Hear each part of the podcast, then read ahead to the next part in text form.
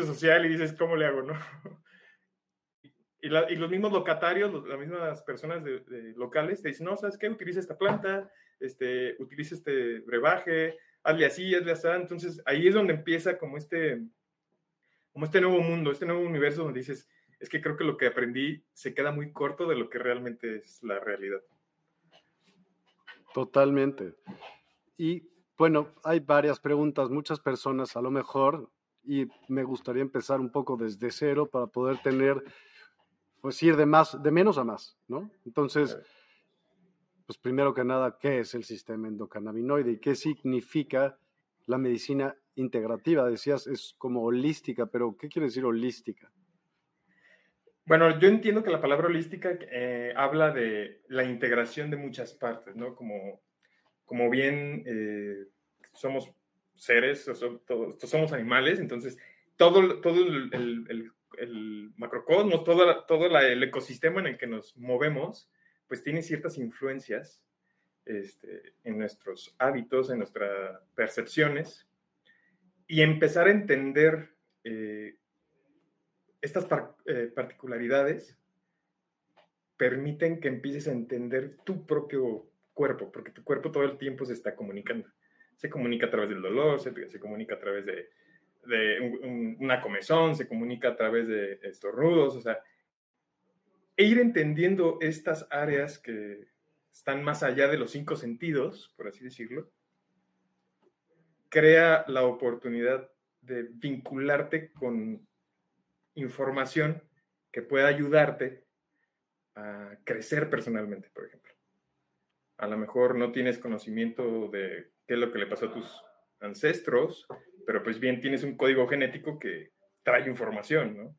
Y esta información pues la traes ahí latente y la epigenética o esta, esta influencia en tu entorno pues va a hacer que se detonen enfermedades, que se detonen a lo mejor ciertos patrones familiares, aunque no hayas convivido directamente incluso con tus padres biológicos, o si, pues, no sé, a lo mejor medicamentos que también pueden detonar este, enfermedades que desconocías. Entonces, eh, dentro de toda esta área holística, como bien eh, somos parte de, somos energía, tenemos un metabolismo, quemamos calorías, nos alimentamos de calorías, pues, debemos de tener, debemos de saber administrarla. Y esta administración, pues conlleva muchas áreas. O sea, desde la mente, desde tu cuerpo, desde tus relaciones, desde de todo lo que es el entorno como tal. Ok, muchas gracias por tu respuesta. ¿Y ¿Cómo ha evolucionado nuestra comprensión del sistema endocannabinoide, digamos, en la última década? Década, sorry. En la década. Pues mira, el doctor Rafael Meshulam, ahí por, cerca de 1962, descubrió la molécula del THC. Ya es muy sabida esta información, pero en 1992 eh, descubrió los receptores del cuerpo, en el cuerpo. Empezó con los receptores eh, CBR1, que estaban a nivel eh, del sistema neuronal central, a nivel del cerebro, del encéfalo, pero después descubrieron también los receptores CBR2 que estaban más a nivel periférico. De 1992 a la fecha, este, pues bueno, ya van encontrando que el sistema endocannabinoide pues es un sistema de cerraduras y llaves. Entonces, el cuerpo produce, secreta a demanda, esta es una palabra súper importante, a demanda endocannabinoides. Los dos principales pues fueron los dos principales que, empezaron eh, dentro de la investigación pues fue la anandamida, que viene en sánscrito significa molécula de la felicidad, y el, segundo fue el, 2-AG o ácido araquinórico. Entonces, estos, estas moléculas que funcionan como llaves, al llegar a los receptores del propio sistema endocannabinoide que está repartido por todo el sistema, o sea, en todos los órganos, en a todos los niveles hay receptores. Llega, llegan estas moléculas, se, se acoplan a los receptores y pues como una llave abre la puerta y hay múltiples funciones que se activan.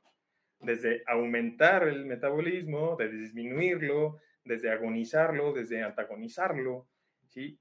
todas estas situaciones pues se van a ir desencadenando a partir de las, mm, podemos decir, de las reservas de oligoelementos, elementos, este, proteínas, minerales que ya existen en el cuerpo y de ahí lo toman para poder hacer una función en específica de cualquier índole, ya sea eh, bloquear el dolor, eh, cortar con una, este, una sensación, este, modular las emociones, este, los, los, principales procesos a los que estamos dirigiendo ahorita el tema del sistema endocannabinoide, pues bueno, manda todo el tema de salud mental, por ejemplo.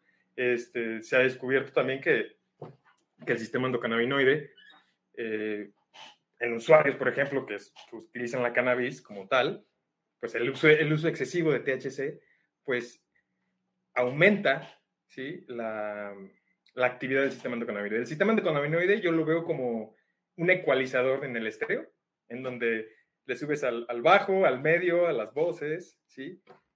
Y los cannabinoides, ya de manera eh, aislada, ¿sí? Modulan ciertas áreas. Hay cannabinoides menores como CBD, CBG, eh, CBN, CBL, los terpenos, este, que también se encuentran en los alimentos, pues modulan esta, esta percepción o estas actividades del propio sistema, ya sea para mejorarlo, ya sea para reducir su actividad, ya sea para inducir una actividad.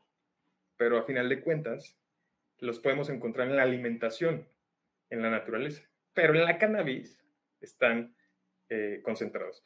Los cannabinoides que vienen de la planta se les conoce como fitocannabinoides, ya procesados se les conoce como exocannabinoides, y a diferencia de los endocannabinoides, que son los que están eh, producidos a demanda por el propio cuerpo, ¿sí? Este, tienen un, impacto regulado más natural. Existen también los cannabinoides sintéticos, este, que ya son moléculas este, creadas en laboratorio. Eh, este, tenemos por ahí varios, ahorita en la presentación los vamos a ver, y estos pues tienen, tienen también las funciones de los, de los cannabinoides aislados. Eh, como bien, la, industria farmacéutica pues no puede patentar los fitocannabinoides porque vienen de una planta y una planta pues de alguna manera es inestable, eh, cambia. Y los, los cannabinoides sintéticos pues sí tienen como una estructura bien, bien hecha, este, que se puede patentar, que no, que no varía y pues de esta manera la industria también está interesada pues, en, trabajar con los cannabinoides. Y realmente no es que nada más sea con los cannabinoides. Eh, seamos realistas, funciona en miles de, medicamentos, eh, como la, no sé, la espiridina, por ejemplo, que es parte como de un flavonoide y, y actúa en enfermedades como insuficiencia venosa, este, la espirulina, que también la encontramos en, en otros medicamentos, los oligoelementos o, todas estas eh, formas. ¿Espirulina como el alga? Eh, sí, también, o sea, tiene muchas funciones. realmente todo lo que comemos, todo lo que ingerimos, pues tiene, tiene una función, ¿no? Están en la naturaleza. Y no dejamos de ser, pues, propiamente animales que nos alimentamos de la naturaleza. Pero, pues, nos facilitamos, ¿no? El, la conciencia nos permite crear tecnología para podernos investigar a nosotros mismos y pues siempre queremos mejorar nuestras funciones. Desgraciadamente, eh, las formas farmacéuticas pues a veces tienen efectos adversos o efectos secundarios porque están muy concentrados o porque las hiperconcentraciones modulan o desequilibran, perdón, este, las actividades del, propio sistema endocannabinoide. Cosa que no pasa cuando hacemos a lo mejor eh, un remedio, eh, cuando la abuelita que te da un té, que son dosis un poquito más chiquitas, que también tienen una función terapéutica, pero que no te van a quitar un cáncer a, corto plazo o no te van a, te van a a lo mejor reducir el dolor, pero no te van a, no te van a quitar a largo plazo este, la molestia. Pero ya todo esto va encaminado a, obviamente, a, la valoración médica. vuelvo, los médicos creo que deberíamos todos siempre de saber un poquito más de cosas naturales y no solamente salir como prescriptores, ¿no? O sea, un farmacéutico y, un médico en México casi casi son lo mismo, lo único que nos diferencia pues es que uno sí puede recetar, el otro no. Pero en sí el sistema... ¿y mimetocannabinoides? ¿Y qué, perdón? Mimetocannabinoides. Mimetocannabinoides.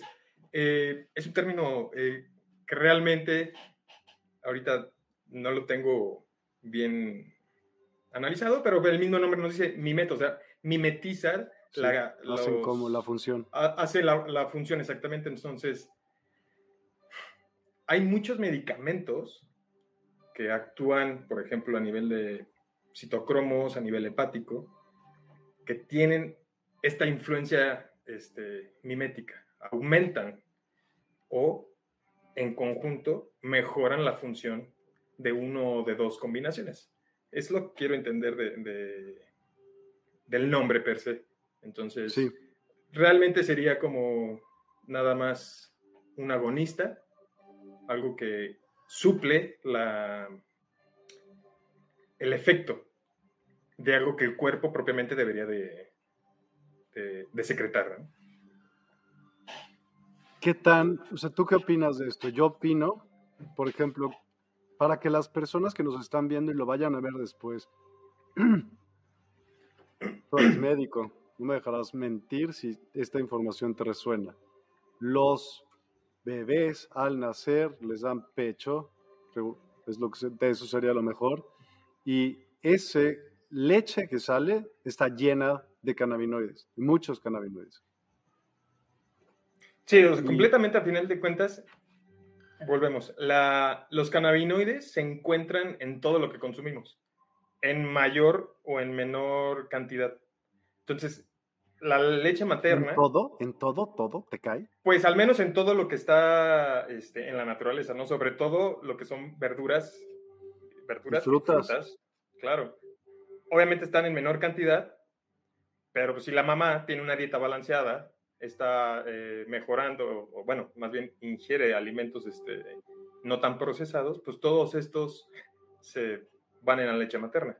De hecho, existen estudios donde si la mamá este, consume THC, pues la leche materna también va a tener este, ciertos metabolitos, porque no es propiamente el THC, sino ya es ya son los cannabinoides este, procesados por el hígado. Exactamente, entonces forma este, metabolitos. No tengo ahorita los nombres precisos de los metabolitos, pero a final de cuentas, por el peso del bebé, pues van a tener ciertos efectos. Estos efectos pudieran tener a largo plazo complicaciones, este, si no son de alguna manera detectados o si no son eh, prescritos de una manera adecuada. Uf, no, están dificilísimos de, decirte los nombres porque son más bien 11-0H-THC, 11 hidroxi THC, haz de cuenta, o 11 NOR 9 carboxi THC, THC-COO glucuronido. Ay, en la madre. y obviamente, a final de cuentas, si estás consumiendo otros medicamentos, si estás teniendo otra suplementación, pues los metabolitos pueden variar en muchas variedades. O sea, pueden tener muchísima variedad y obviamente van a tener un efecto. Está interesantísimo. Pues nos traes una presentación, ¿quieres que la empecemos a ver y de ahí surjan preguntas y todo? Les decimos, por favor, luego, luego cuando tengan preguntas, adelante, háganlas y sin duda las vamos a poder eh, poner. También tú, Moni, si tienes preguntas, ¿tienes ya preguntas? No, todavía no. Ok. Venga, pues vamos a ello. Voy a poner la presentación. Y y listo, pues nada más. No se diga más, ya está. Ok. Muy bien. Pues bueno, entrando ahora sí en el tema de lleno, pues bueno, ¿qué es la medicina integrativa? La medicina integrativa, salud integral. ¿Es en serio esto que está poniendo Carola Villegas? Que después del orgasmo el cerebro libera endocannabinoides. Es por eso que te da sueño y relajación. ¿Te cae? La nandamida, ¿no? Molécula de la felicidad. Okay. Podríamos, digo, no hay estudios todavía en donde se pueda detectar como tal la, la anandamida, son caros, sí los existen, pero al menos aquí en México todavía no, no se utilizan mucho. Y pues claro, o sea, el ejercicio es uno de los primeros eh, actividades del cuerpo que genera endocannabinoides. Por eso el ejercicio es una de las mejores actividades para eh, el tema de depresión, por ejemplo. Entonces, ahí es donde el sistema endocannabinoide pues empieza a, a funcionar, ¿no? A tener estas capacidades em, escondidas que siempre han estado ahí, pero pues apenas las estamos estudiando ahora sí.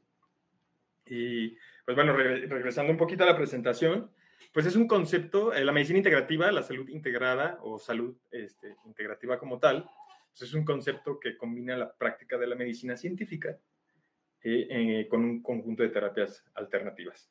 Como terapias alternativas, pues bueno, hay infinita variedad, está pues, la herbolaria, están los homeopáticos, está la ozonoterapia, están los imanes, la acupuntura, eh, todas las medicinas que incluso no son propias del país en donde se practica, se pueden considerar como parte de, la, de terapias alternativas. Y pues estas prácticas plantean eh, que las enfermedades, y esto es un concepto que por ahí te, te vuelve un poquillo, son desequilibrios este, de muchos índoles, ¿no? Son, son este, faltantes de vitaminas, de minerales, de oligoelementos, y que no solamente son la enfermedad eh, proyectada como tal. En la práctica médica, pues, ¿qué es lo que pasa? Vas, vas a un consultorio, eh, le dices que te duele algo y pues luego, luego pues, te dan un analgésico, ¿no? O un antiinflamatorio. Pero realmente eh, creo que como médico, y, y, a lo mejor voy a hablar por muchos médicos, que tenemos esa pequeña necesidad de saber el por qué le duele.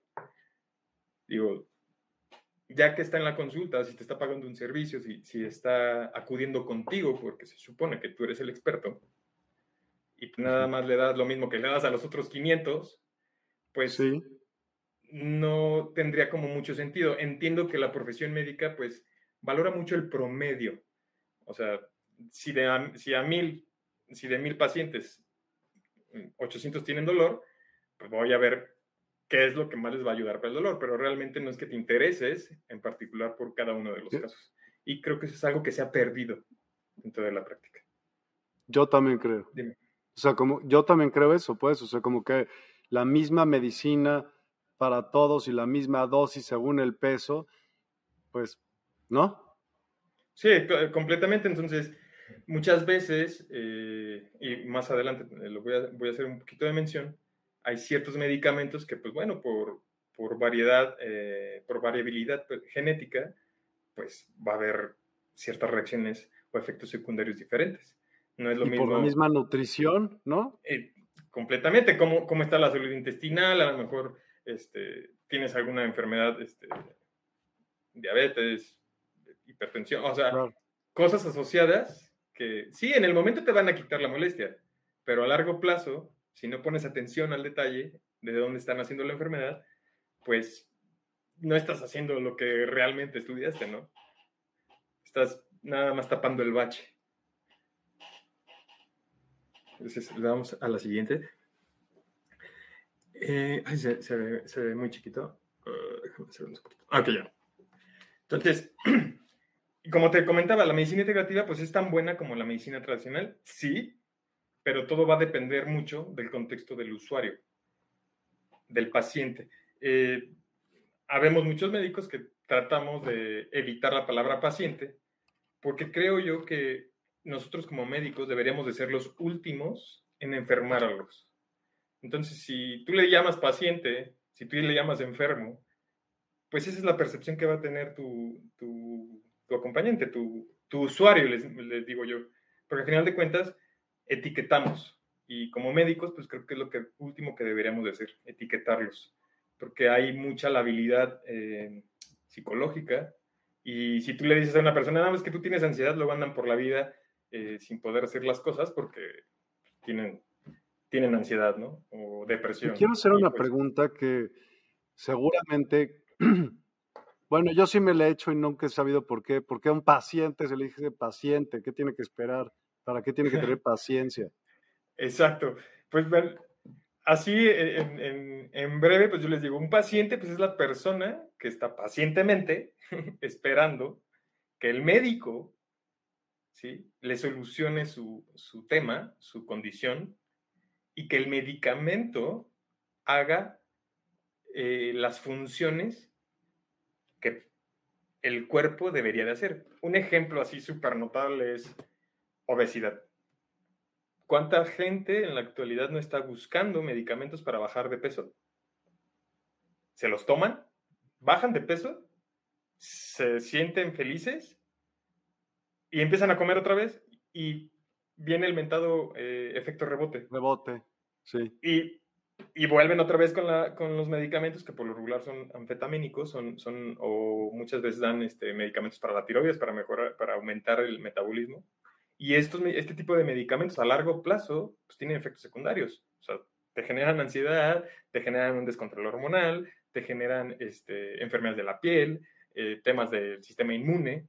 Entonces, ya no es tanto el tema de la obesidad, sino todo lo que te mayugó o todo lo que te descompuso ese medicamento por simplemente no tener la disciplina y el compromiso contigo mismo de, ok, voy a utilizar el medicamento para bajar de peso, pero también me voy a poner a hacer ejercicio.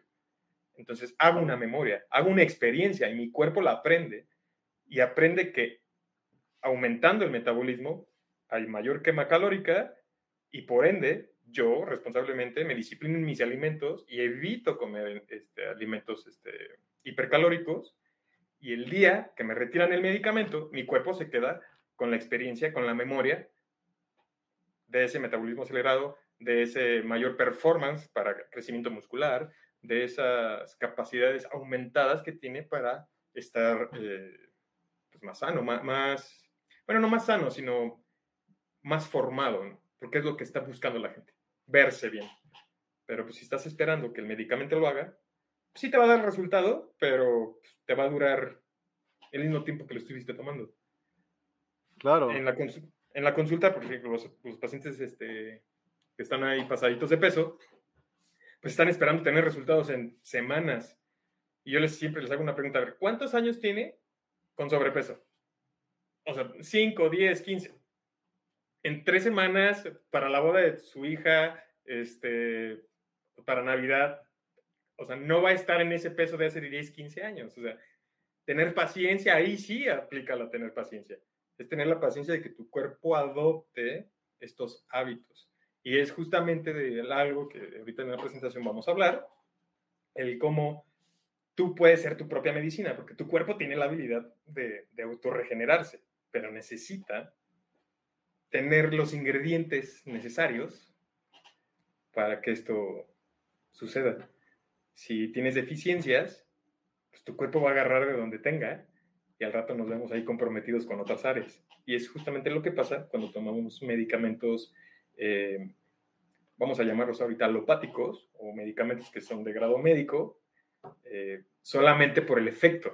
Pero si no hacemos la intención, no tenemos la intención de hacer el hábito, pues vamos a caer en, en un loop de rebote, ¿no? Vamos a estar ahí peleándonos Oye, ¿qué tan interesada está la farma en hacer eh, cannabinoides sintéticos, en, la investigación del cannabis per se? Pues creo que el interés, si antes no lo había, ahorita están muy motivados porque los efectos se están viendo relativamente más, los efectos adversos se están viendo más disminuidos. Obviamente falta muchísima investigación. Eh, en México eh, son nulos muy pocos los actores que están este, realizando por miles de cuestiones este, legales, burocráticas, etcétera, etcétera. Pero si empezamos a, copiar de alguna manera los modelos este, de estudios clínicos o nos permitimos eh, revisar literaturas en otros países donde sí sea legal, pues creo que podríamos avanzar muchísimo más rápido. Pero en general, creo que el mundo está muy interesado en el tema de la cannabis. Eh, cada día se descubren nuevas cosas, los artículos salen a cada rato, ahorita ya, antes era un articulito, ahorita ya son metaanálisis este, de poblaciones exageradamente grandes. grandes. Sí, qué bueno. Eh, igual por ahí luego pues te lo puedo compartir. Hay un estudio como un metaanálisis de cerca de 250 mil pacientes que ya. ¡Wow! entonces, ese tipo de metaanálisis, de alguna manera, pues te dicen que, que hay algo. Sí. Y, y a final de cuentas, la investigación clínica no siempre tiene que ser con resultados positivos. Porque también los, resultados negativos pues, nos, dan, no, nos dan cosas eh, para saber. Y esto, pues, de entrada, pues es parte de darnos cuenta, ¿no? De, de hacer conciencia del uso irresponsable o del uso responsable o del ¿Y los resultados de este, de este, haz de cuenta, de este estudio de 150 mil, tuvo algún resultado negativo en, el, en cuanto a qué? Eh, ahorita, lo, ahorita, lo, voy a compartir realmente. Eh, ah, si no me equivoco, era para trastorno del sueño.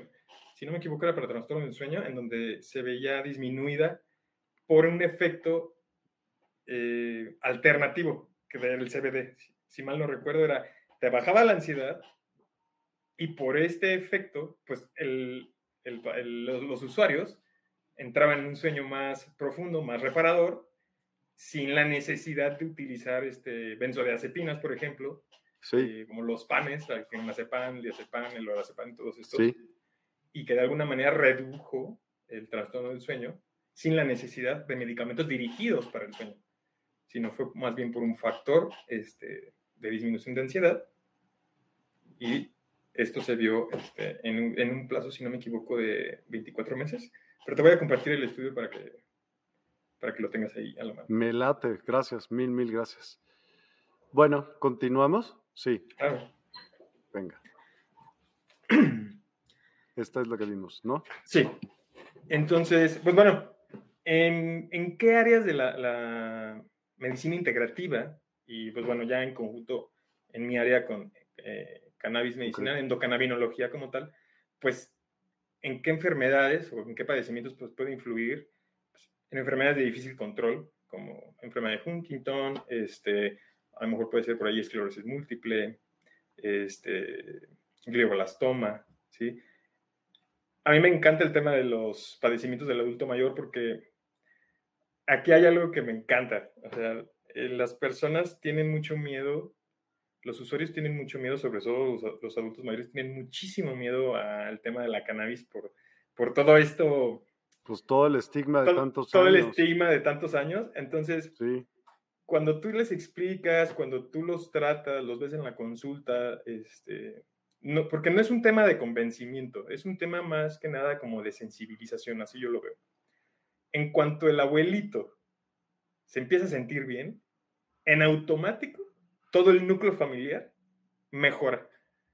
Porque ver al abuelito que está malo, que está dolido, que todo el tiempo se está quejando, hace que haya un estrés familiar. Entonces, si tú reduces el, factor detonante, que en este caso sería el, abuelito, el papá, eh, o, el, el, que tenga la condición clínica en casa, mejora en todos los sentidos. Y por ello, los mismos familiares o los cuidadores, pues se interesan un poquito más de cómo es que está funcionando y de esta manera optan también por cambiar cosas y no solamente prescripción y dosificación. Prescripción y dosificación, y es perpetuar y disminuir la calidad de vida de, estas personas que tienen estas condiciones clínicas, por evitar decir este, enfermedades.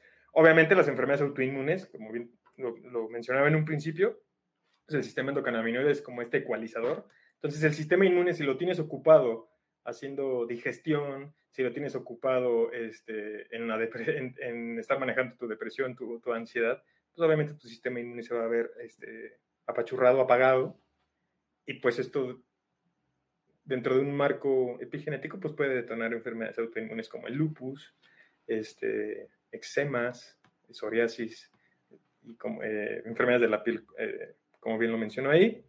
En apoyo de tratamientos de salud mental como ansiedad y depresión, pues, la verdad es que creo que es el área de mayor importancia que deberíamos de tener en la actualidad debido ahorita a, todas las secuelas que tuvimos del COVID-19. Eh, como médico, pues ahorita todavía sigo escuchando que va a haber, que ahí viene la nueva ola y que, no, sé qué está pasando y que yo tengo secuelas y que la vacuna. Todas estas situaciones, pues de alguna manera están molestando, eh, estresando ¿sí? la psique de, los, de los ciudadanos y pues esto genera también un estrés colectivo. y todos andan ahí. Claro, entonces, eh, el CBD, eh, bueno, los cannabinoides en general, por no, no, hacer mención nada más de uno, porque todos los cannabinoides tienen funciones este, muy particulares, pues ayudan, pueden ayudar a mejorar la calidad en general de las personas, independientemente de la condición que tengan. En enfermedades crónico-degenerativas, por ejemplo, en hipertensión, o sea, la, la, literatura bien lo dice, existe la hipertensión del tipo 1 o el tipo 2. La tipo 1 es la esencial o la primaria, la que tienes por genética, por lo que tú quieras. Pero pues también está la hipertensión secundaria, ¿no? Que está dada por ansiedad, que está dando por triglicéridos, que está dada por otras condiciones que algunos cannabinoides pueden ayudar a este, mejorar estos síntomas o estos signos. Porque recordemos que los síntomas y los signos es la manera en la que nuestro cuerpo se está tratando de comunicar con nuestro consciente para decir, hey, aquí está pasando algo y no me estás poniendo atención. Ojalá, ojalá, ojalá, ojalá tuviéramos un letrero en la frente, un, un, letrero, un tablero, como en los carros que nos diga, te falta agua, te falta líquido, te falta esto, te falta aquello, pero no, el cuerpo es mucho más inteligente, no necesita una pantalla, solamente te, te da estos flashazos, estos, estas migrañas, estas lucecitas, estos zumbidos que te, que te dicen, hey, aquí está pasando algo y no me estás haciendo caso. Y pues bueno, en el tema de los paliativos, pues, qué mejor eh, poder compartir con una persona que estuviste mucho tiempo, y no nada más personas, también nuestras mascotas, ¿no? Este, con las cuales pasamos pues creo que momentos eh, buenos, agradables. Mucho tiempo, sí. Entonces, cuando tú ves a alguien, a un familiar, a tu mascota que está pues ya en, una calidad o en una fase terminal, pues darle, darles calidad de vida a estos, a estos pacientes, porque ellos pues ya, ya son pacientes ahora sí. sí. Este, verlos poderse mover, poderse comunicar, eh, poder comer, porque muchas veces las enfermedades nos quitan el hambre y pues quien no come se autoconsume y esto pues, obviamente debilita el sistema en general. Y los cannabinoides pues también ayudan a, a mejorar esta calidad, a, aumentar. Y hambre, a que te dé hambre. A que te dé hambre, a que, a que estés más feliz. A que, el por qué de te dan hambre, haz de cuenta? ¿Por qué pasa eh, eso? Ah, bueno, en particular el, las formas, sobre todo la forma ácida del THC y, el THC también, a nivel del centro de la de recompensa, pues ahí actúa y pues quiere algo, ¿no? Y aparte de que ser, de que son lípidos, los cannabinoides son lípidos, son grasas, pues obviamente nos va a pedir algo muy similar. Entonces, ¿qué es lo que se nos antojan? Muchas cosas dulces, muchas cosas este, grasositas, pues obviamente porque actúan a este nivel lipídico. Cabe aclarar que, por ejemplo, eh, a nivel neuronal, las neuronas, las dendritas, pues, tienen estos cablecitos con los que se conectan una entre otra y están recubiertas de una capa lipídica. Esta capa lipídica, si se va perdiendo por neurodegeneración, por estrés oxidativo, eh, pues hay una hipersensibilización. es como si te los cables de la luz pelones, entonces hay mayor eh, sensibilidad al dolor. en Parkinson, pues están los movimientos este, atáxicos, por ejemplo y aumentar la ingesta de grasas, en este caso los de la cannabis, que son eh, lípidos también, omegas 3 y 6, pues se adhieren, van arreglando estas, eh, estas protecciones lipídicas y pues mejoran de alguna manera también eh, la condición del sistema nervioso. En enfermedades como el pie diabético, por ejemplo, las de pie neurodiabético, pues también, ¿no? Que son los primeritos que pierden esta sensibilización. Y ahí actúa. Aparte de que, por ejemplo, el THCV, ah, si no me equivoco, este, actúa a nivel de la cannabivarina. insulina, cannabivarina exactamente. Entonces, mejora el metabolismo de la insulina, del, glucógeno con la insulina, y mejora también pues, los niveles de... Y respirar respirar. El tema de la, bueno, el tema de respirar lo iba a dejar un poquito más adelante. Me encanta el tema de la, de la respiración, Porque No, que te ayuda para los pulmones. Ah, claro. O sea, el THCV. EVA. Realmente la, literatura cada vez es más amplia. Eh, los cannabinoides mayores, menores, eh, cisquiterpenos, terpenos, terpenoides, flavonoides, cada día se, va, se les va encontrando más y más y más información. Más, Tengo una pregunta que nunca le he hecho a un doctor y quiero preguntártelo a ti. Dime. Ok, el cannabis y el sistema endocannabinoide y las frutas y las verduras, pero la medicina, ¿qué onda? ¿Hay algunas medicinas que puedan fortalecer este sistema? Esta es una gran pregunta que nunca ni siquiera se me había ocurrido hacer y me encantaría saber. ¿Medicamentos que mejoren la absorción de los cannabinoides? Sí, o que haya algún, ¿existe alguna medicina de cannabinoides sintéticos que ya vendan para ciertas cosas? Ah, bueno, no sé si pueda, se pueda mencionar marcas, pero sí. Este, está el dronabinol, el marinol, está el, eh, ¿cómo se llama? Este, eh, Drobinol, ¿no? Drobinol. Sí, dronabinol. Aquí los tengo también un segundito. Mm, mm, mm. ¿Esos son sintéticos? Yo no sabía que eran sintéticos. Bueno, para poder patentarlos, Tiene que ser tendrían, tendrían, que ver, tendrían que ser sintéticos. Está el Sesame, el Epidiolex, el Dexanabinol, el Dronabinol, el Cannabinol como tal. Está el CT3 y el Taranavant, que de hecho fueron ahorita dos este, sintéticos más que encontré ahí googleando. Y pues bueno, son, interesante. ¿Y de qué farmacéuticas son? Eh, Yo no, para saber, ya si va a estar diciendo el, show, hay que dárselo bien. Eh, ahorita se los comparto. No, no había puesto. No te preocupes, no te preocupes. Tú sigue, yo, yo busco eso. No, no te apures por eso. O sea, nada más era como por si sabías, haz de cuenta, sí, fue Pfizer el que lo dijo y dijo, órale, ¿no? Pfizer, que, Pfizer sí tiene por ahí una patente, no, no recuerdo si es el Epidiolex. Eh... ¿Y en México puedes conseguir todos? No. De hecho, este, solamente puedes, necesitas ir con un médico que te prescriba.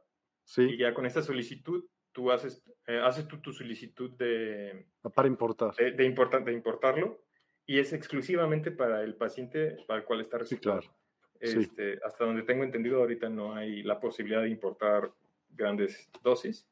Eh, a mí me encantaría estar o ser parte de estos grupos de investigación en donde a lo mejor traen volúmenes para propiamente investigación. Pero yo creo que en algún punto lo va a haber. Y si no lo hay, pues bueno, eso nos abre también a nosotros la oportunidad como mexicanos de crear este, pues nuestras propias marcas. Nuestras propias marcas, por supuesto que sí, ¿por qué no? Entonces, eh, México tiene la población suficiente, el territorio suficiente, los pacientes suficientes para hacer... Y el, clima ideal. El clima, o sea, tenemos todo lo maravilloso como para poder hacerlo por nosotros mismos, este, y no nada más en cannabis, o sea, en muchas plantas medicinales. Y sabes qué cabe resaltar, no nada más para medicina, para comida. Comida, textiles, este, gasolinas, eh, bueno, todo lo que son eh, temas energéticos, eh, productos de construcción. O sea, la verdad es que la, la, planta, creo que la madre, la Pachamama, la madre tierra, por eso nos la otorga, porque tiene muchas cualidades aísla muy bien de calor, este, soporta los climas, o sea, es, es maravilloso. Más que un, oxigena más que un árbol. Chapultepec, de cuenta, una hectárea de hemp oxigena más que una hectárea del bosque de Chapultepec. Había escuchado algo eh, en, una charla de materiales de construcción donde un acre de hemp eh, puede construir dos casas de 6 por 6 si no me equivoco un acre de ejemplo. No te podría decir. es, aproximadamente lo que se puede hacer con un acre de ejemplo. Dos casas este, de 6 por 6 con dos habitaciones, su baño, su cocina y su, y su, su comedor, ¿no? Pero, o sea, la planta tiene infinidad de usos, infinidad de usos. Infinidad. Hay algunos comentarios que hay que poner, porque si no, imagínate, mala onda escribir esto y no, que no te lean. Tengo la condición de depresión endógena. Cada cinco años tenía crisis convulsivas reactivas, con insomnio y migrañas de terror. Mi neurólogo me dijo que podía usar, porque sus beneficios estaban lejos mejor que la lamotrigina. Lamotrigina. Ok. Clonazepam y tiriptanes. El problema es que es ilegal en Chile y el estrés de autocultivo es desagradable. Hoy volví al tratamiento convencional y me siento fatal. Claro que no he tenido crisis convulsivas en ocho años. Qué bueno que no, pero ¿por qué el autocultivo es, es estresable? ¿Por qué? O sea, ¿es, ¿eso sí es legal o no es legal? No lo sé. Si puedes eh, sembrar en Chile bajo ciertos mm, permisos. desconozco si nos diga ella. en Chile es, este, es legal el autocultivo, mm. pero a final de cuentas, a ver, al menos en medicina integrativa, lo que se busca es encontrar la raíz del problema. A lo mejor es, todos, todos, todos, todos tenemos estrés postraumático. Todos. O sea, no hay alguien que no se haya caído y se haya pegado en la cabeza. No hay alguien que no le haya dado una enfermedad que lo puso en cama por ciertos días. No, o sea, todos hemos pasado por alguna situación traumática. Todos. O sea, o sea no vives. Sea cual sea. No vives envuelto en, en, en plástico. Entonces, eh, esto pues, obviamente desencadena patologías a nivel de la psique. Obviamente hay personas que, curiosamente por la situación en donde están, con quién viven, con quién se relacionan, eh, pues detonan. Aquí lo que yo les sugeriría es pues, ver a un médico integrativo, a un médico de, de medicina funcional, que le ayude a ver en dónde está la raíz del problema y qué deficiencias está teniendo su sistema que cíclicamente, porque aquí ella ya se dio cuenta que es cíclico, o sea, es un patrón de tiempo. ¿Cuáles son los factores que están haciendo detonar estas, pues estas patologías, estas condiciones clínicas? Sobre todo las crisis, este, no, sé, no sé si leí bien, epilépticas. Sí, creo que sí. Espérame, ahorita te digo. Eh, o compulsivas, perdón. Compulsivas reactivas, o sea, reactivas, o sea, reactiva a qué? El insomnio, o sea, quiere decir que tus ciclos, tus, tus relojes biológicos, o sea, traes por ahí algún descontrol y hay que encontrar cuál. Alimentación, trastorno del sueño, falta de ejercicio. Pero a ver, si el sistema endocannabinoide se encarga o es papá, ¿no? Del sistema central nervioso, nervioso central y de el sistema inmune, pues es, sería básico tenerlo bien nutrido, o sea, que genere lo que tienes que generar. Y cuando tú consumes, digamos, un fitocannabinoide, ¿inhibes la producción de los endocannabinoides? No necesariamente. Obviamente tiene que ver con cuál es la función que estás buscando. Un ejemplo, un terpeno que me gusta mucho a mí es el beta-carotileno, ¿no? El beta-carotileno es un neuroprotector. Sí. Entonces, si tú ya estás consumiendo omegas 3, omegas 6, eh, tienes una alimentación balanceada y aumentas este, o, lo utilizas, ya sea el betacaroteno en, en tus gotitas, en tu alimento, en tu humidificador como aromaterapia, pues una de las cualidades que también tiene el betacaroteno es que ayuda a la concentración. Entonces, la función no nada más va a ser para protegerte, sino que ahora también va a ayudarte a hacer este notropismo, que el notropismo es esta capacidad que tienen de neuronas como los hongos endógenos. Ese es otro tema, ese es de veras otro tema. y fascinante, o sea, los notrópicos fascinante, es el mundo más grande que hay. Y la verdad es que eso, cuando tú lo utilizas de una manera adecuada, pues puede ayudarte a mejorar rendimiento cognitivo, respuesta este, inmune, eh, condicionamiento energético, o sea, que produzcas más músculo, que quemas grasa más rápido. O sea, hay, muchísimas investigaciones acerca de los cannabinoides y la microbiota. Te lo digo por lo siguiente, porque tuve un programa con una chava que le dijeron ya, ya valiste, adiós. Y no es que hizo lo de los cannabinoides, no, ella hizo una dieta muy particular y sanando su microbiota se, se salvó de su, pero o sea, te estoy hablando de que hace y no se puede mover y de eso ya, estoy bien, así platico contigo. Es, es un mundo también el tema de la microbiota. Toda la salud digestiva es algo de extrema curiosidad para mí. Realmente tengo poco que estoy este, interviniéndome con ello, pero de, hacia grandes rasgos, o sea, lo que, por eso dicen que eres lo que comes. Entonces, eres, si pues tú le estás, si tú, por ejemplo, y en la dieta del mexicano pasa muy seguido, desayunas, bueno, no, no en la generalidad, pero bueno, desayunas tacos, o sea, carbohidrato y carne, comes tacos, desayuno y carne, eh, eh, tortilla y carne, y cenas tacos. Entonces, la carne roja, o sea, es lo que más tiempo tarda el, cuerpo en procesar. Entonces, tu sistema inmune lo tienes hacia adentro. O sea, lo tienes ocupado. Eh, desdoblando. Produciendo, desdoblando y haciendo, etcétera, etcétera. Entonces, si a esto le unamos eh, que tengas alguna hipersensibilidad a la lactosa, a la caseína de la vaca de leche, al gluten, muchas veces no es necesario ser alérgico. Con el simple hecho de que tengas una hipersensibilidad, ya sea porque tomas mucho refresco, comes muchas grasas, o sea, la mucosa, así como cuando te sale un nafta o cuando te quemas o algo y que cada que comes algo te molesta, pues así también muchas veces está irritado tu, tus intestinos, tu estómago. Entonces, obviamente, tu cuerpo, tu sistema inmune, pues hace estos eh, paquetes eh, inmunes, o sea, eh, estas células que te protegen, y que si están en tu sistema, en todo el sistema, empieza a, crear una neuroinflamación, porque pues a final de cuentas están, son, son procesos inflamatorios por citoquinas, interleucinas, que están ahí dándole vuelta a todo el sistema.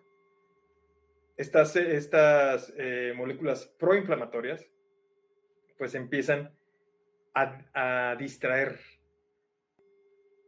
Hay enfermedades que cuando estas moléculas están en extremo elevadas, pues empiezan a proyectarse de una manera física.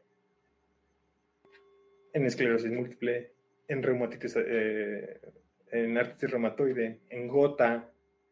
Eh, hay muchos procesos inflamatorios por este aumento o de este desequilibrio, ¿sí? De estos complejos inmunes, era la palabra. Complejos inmunes es, es, esto que está generando eh, que las células en todo el sistema pues no se puedan comunicar de alguna manera correcta y producen desequilibrios, producen estos marcadores. ¿Qué relación crees que existe entre el miedo y la diabetes? El miedo y la diabetes. Fíjate que ah, después de, esta, de, este relajito que acabamos de vivir y con hubo un disparo enorme en, eso. ¿Por qué? El cortisol, claro. O sea, el cortisol es un esteroide y los esteroides, ¿qué es lo que hacen? Suprimen el sistema inmune, ¿no? Lo, adormecen, lo apagan. Sí el cortisol, que es una hormona de respuesta, eh, inconsciente de alguna manera, pues si tú pues el COVID a todos nos estresó, obviamente. Entonces ahorita, si tú ya ves a una persona con cubrebocas y tose al lado de ti, o sea, en automática, en automático tú vas a pensar, este compa trae COVID o algo y empiezas en estrés, ¿no?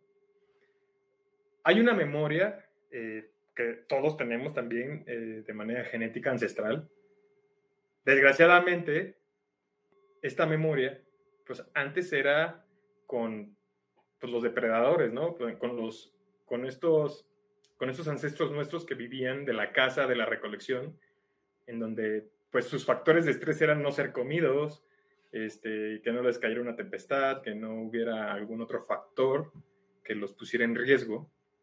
Estos factores a lo mejor ahorita en la actualidad pues ya no existen, pero tenemos una vida tan monótona, tan plana, tan desconectada de la naturaleza que nuestro cuerpo se anticipa a los factores que detonan cortisol o el miedo. Y del miedo, pues, o sea, del miedo se desprenden ira, vergüenza, odio, bla, bla, bla, bla. Entonces, todas estas cosas a nivel adrenal, las suprarrenales, pues, secretan estos, esta adrenalina en conjunto con el cortisol, quitan la potencia o esta inhiben la capacidad del sistema inmune, estas defensas, y pues estás en, en, estrés completamente. Entonces, ¿qué es lo que te va a poner en estrés? Vas a querer correr, vas a querer estar huyendo. Si esto lo traspolamos a, la cotidianidad, pues es ansiedad. Entonces, ¿qué es lo primerito que hace una persona con ansiedad? Lo más, es bien fácil darte cuenta si una persona está en ansiedad. Vele las uñas. No tiene uñas. Ah, sí. Está en ansiedad. Vele la lengua. O sea, tiene sus surcos. O están gorditos porque están comiendo por ansiedad. ¿Qué tiene que ver los surcos con la ansiedad? Eso sí, para que veas. ah, bueno. No, digo, la lengua pues está chocando contra, contra los dientes por la cara ah. interna. ¿Y se abre por hacerle así? Pues sí, te puedes, puedes, cortar o se ven, se ven la, la pues el hoyo, el agujero. Eh, mm, como la, la, proyección del diente en la lengua. La, la, lengua es un musculito y pues es como cuando estás mucho tiempo oprimiendo, se, se queda. mira, ahí traigo yo un poquito de ansiedad por estar presentando. Pero bueno, digo, a final de cuentas, eh, estos, eh, estos detalles, estos signos van, van desglosando pues, cómo es la actividad del, de una persona. Y en los diabéticos, pues si están comiendo muchos carbohidratos, están eh, en temas eh, consumiendo muchas calorías, pues obviamente se va a ver proyectado pues, una ganancia de peso a largo plazo. Aquí dice Iván Artesana, investigadores como Lumir Janus critican la codicia con lo que se están promoviendo los cannabinoides sintéticos. La única razón para venderlos es tener patentes propias y vender carísimo para recuperar lo que se dejaría de vender de otros fármacos pero los extractos naturales no solo son mucho más baratos, sino que funcionan mejor. Bueno, y sabes que también para la farma, eh, que eso estoy casi seguro que sí lo van a hacer, es pues la manera en cómo seguramente eh, crecen las plantas y con el cuidado que lo tengan que hacer para que todos los procesos sean súper... Eh, estandarizados. Y que puedas tú verificar la procedencia y todo el relajo. Entonces, pues digo, también es un proceso no tan barato, ¿no? Exactamente. Ahora, sí, tiene razón, obviamente las extracciones naturales o las extracciones caseras son muchísimo más baratas y, cualquier persona las puede hacer, sí. Claro. Pero, o sea, hay que entender que si no conocemos cómo funciona la fisiología del, del usuario, del paciente, y en un paciente ansioso le das THC, pues lo vas a terminar haciendo más ansioso. Entonces, las fórmulas aisladas, digo, perdón, las moléculas aisladas, pues es lo que nos permite a nosotros como médicos, pues poderte prescribir un ansiolítico de manera natural. Y digo, no nada más hablando del CBD, o sea, podemos hablar también de CBN o CBN que eh, se están en otras, en la lavanda, por ejemplo, el, el inalol, que GABA, la manzanilla, exactamente. Entonces hay, o sea, hay muchas maneras en las cuales eh, puedes aprovecharte de la medicina herbolaria, pero si estás sano, pues ok, utilízalo de una manera responsable. Pero si ya tienes una condición clínica, o sea, si ya estás pasando por un cuadro un poquito más difícil, o sea, también no está mal que te acerques a un profesional de la salud que sepa de medicamentos alopáticos, en donde te pueda prescribir a lo mejor, pues sí, un antitumoral, o sea, o, algún medicamento que tenga que ver con el factor de necrosis tumoral alfa, o muchas situaciones que pueden disminuir el crecimiento o propiamente de enfermedades que te vas a tardar años en lograr con medicina herbolaria. Vuelvo, yo no estoy peleado entre una y otra, pero si tú tienes un adecuado estilo de vida. Depende de las dosis y de la combinación. completamente, entonces, pero se pueden llevar muy bien de la mano. O hay efectos adversos, hay efectos adversos por la quimioterapia, que con cannabinoides, pues puedes este, disminuir, como el vómito, este, la náusea en las quimioterapias. O sea, no le vas a quitar el, la quimioterapia, pero puedes apoyarte de cannabinoides para no tener estos efectos adversos tan graves o tan, tan, exacerbados, era la palabra que estaba buscando. Entiendo. A ver, ¿cómo se llama ella? Porque eso se lo hacemos a todos, ¿eh? No creas que tú eres... Quetzalotl, Quetzal, yo, Yotl, Quetzal, Quetzal, no sé. Sí, muy bien. Yo tengo estrés diario después del trabajo, me siento siempre enjaquecada y totalmente la energía drenada. ¿Qué presentación de CBD recomiendan? Pues venga, yo siempre se puede iniciar con una forma aislada, tal vez, pero pues hay que ver otros factores, como por qué tienes estrés diario. O sea, de entrada, a lo mejor es, no sé, eh, que tus hijos son muy inquietos. Digo, si el papá es inquieto, si el papá tiene ansiedad, pues obviamente los hijos van a venir ansiedad. De hecho, es algo, Creo que ella es maestra. Ah, fíjate, Y, queda, y queda muy bien lo que iba a comentar, porque tuve una charla con unos eh, profesores y me decían, es que los niños llegan al, salón de clases, desde la primera 15 minutos ya están en ansiedad. A ver, tú eres papá, ya los mandaste con un regaño a otra escuela. Tus hijos están en ansiedad en otro espacio en donde otras personas como tú están recibiendo al niño ansioso. Entonces creo que lo primero que debes de hacer es tú evitar los, los factores de ansiedad, los factores detonantes de ansiedad, educar a tus hijos en cómo mantener su ansiedad controlada y mandarlos a la escuela para que no estresen a su maestro. Y eso es un ciclo. O sea, no puedes pedir alumnos estresados cuando tú estás mandando a tus hijos estresados a la escuela. Digo, es, es, e, e, es, lógica. Pero bueno, aquí hay que ver más eh, qué es lo que está haciendo, qué es lo que no está haciendo. ¿Cuántas veces no, muchas personas, lo primerito que hacen, sí, sí. Ah, si quieres termina y te pregunto hay, o sea, hay infinidad de, usuarios que lo primero que hacen al levantarse es tomar café. Es, darle una estimuladota. el, ciclo circadiano y el, ciclo de Lo entiendo perfectamente bien. Tengo muy malos hábitos también.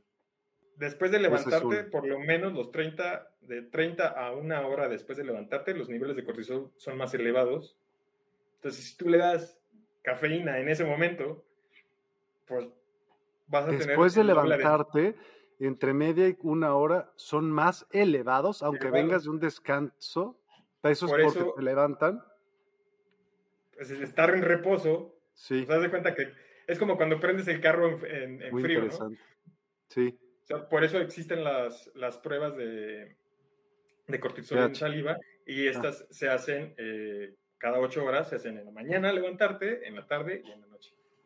Entonces, mm. está bien demostrado que en, la, en los primera, la primera hora de la mañana, después de que te levantas, los niveles de cortisol pueden, pueden estar más elevados si no tuviste un sueño reparador. ¿Y a qué me refiero con sueño reparador? El sueño reparador pues, tiene que ver con entre 3 y 5 ciclos de sueño efectivo por noche. Cada ciclo dura entre 90 y 120 minutos. Y solamente la cuarta, la última cuarta parte del sueño es la que realmente repara, que es cuando la melatonina se secreta. Entonces, si tú no tienes este ciclo circadiano bien regulado, pues obviamente la melatonina por ser el mejor, eh, el que mejor disminuye el estrés oxidativo, pues no va, a no va a disminuir tus niveles de cortisol de manera adecuada y por eso la gente se levanta, pues que sí dormí pero no descansé. Pues claro, o sea, si te dormiste a la una de la mañana y te levantaste a las 7, la melatonina deja de secretarse entre cuatro y media y 5 de la mañana y se empieza a secretar entre nueve y media y diez y media de la noche. Entonces, estás teniendo un desfase ahí de, de la melatonina la crea tu propio cuerpo, ¿sí? Y pues esto condiciona a que tus niveles de cortisol al levantarte, pues van a estar más estresados. Y si le avientas el cafecito, y no nada más una taza, o sea, es la primera taza cuando te levantas, como para que más o menos... Sí, claro. Sí, eh, pero para las una o dos horas después ya te aventaste por lo menos una o dos tazas más. Y cada taza trae entre 50 y 150 miligramos de cafeína. Entonces, le estás dando. ¿Y si es un eh, expreso? ¿Más? Chale. o sea, es, es como ponerle gasolina de avión a, tu bochito. O sea. bueno, ni hablar. Pero bueno, el, el, tema del ciclo circadiano, la verdad es que es un tema muy curioso, es muy, creo que es una de las partes del sistema endocannabinoide, porque cumple una función eh, dentro del sistema endocannabinoide, que si no, se, si no se comprende, al menos lo básico que es dormirte, dormir temprano. las personas, los usuarios dicen, es que no me puedo levantar temprano. Es que el chiste no es levantarte temprano. El chiste es irte a dormir temprano. Porque así el cuerpo solito te va a sacar en la mañana. Agua. No te puedes tomar agua. Agua. Entonces, sí. Moni tenía una pregunta. Ah, sí, perdón, Moni.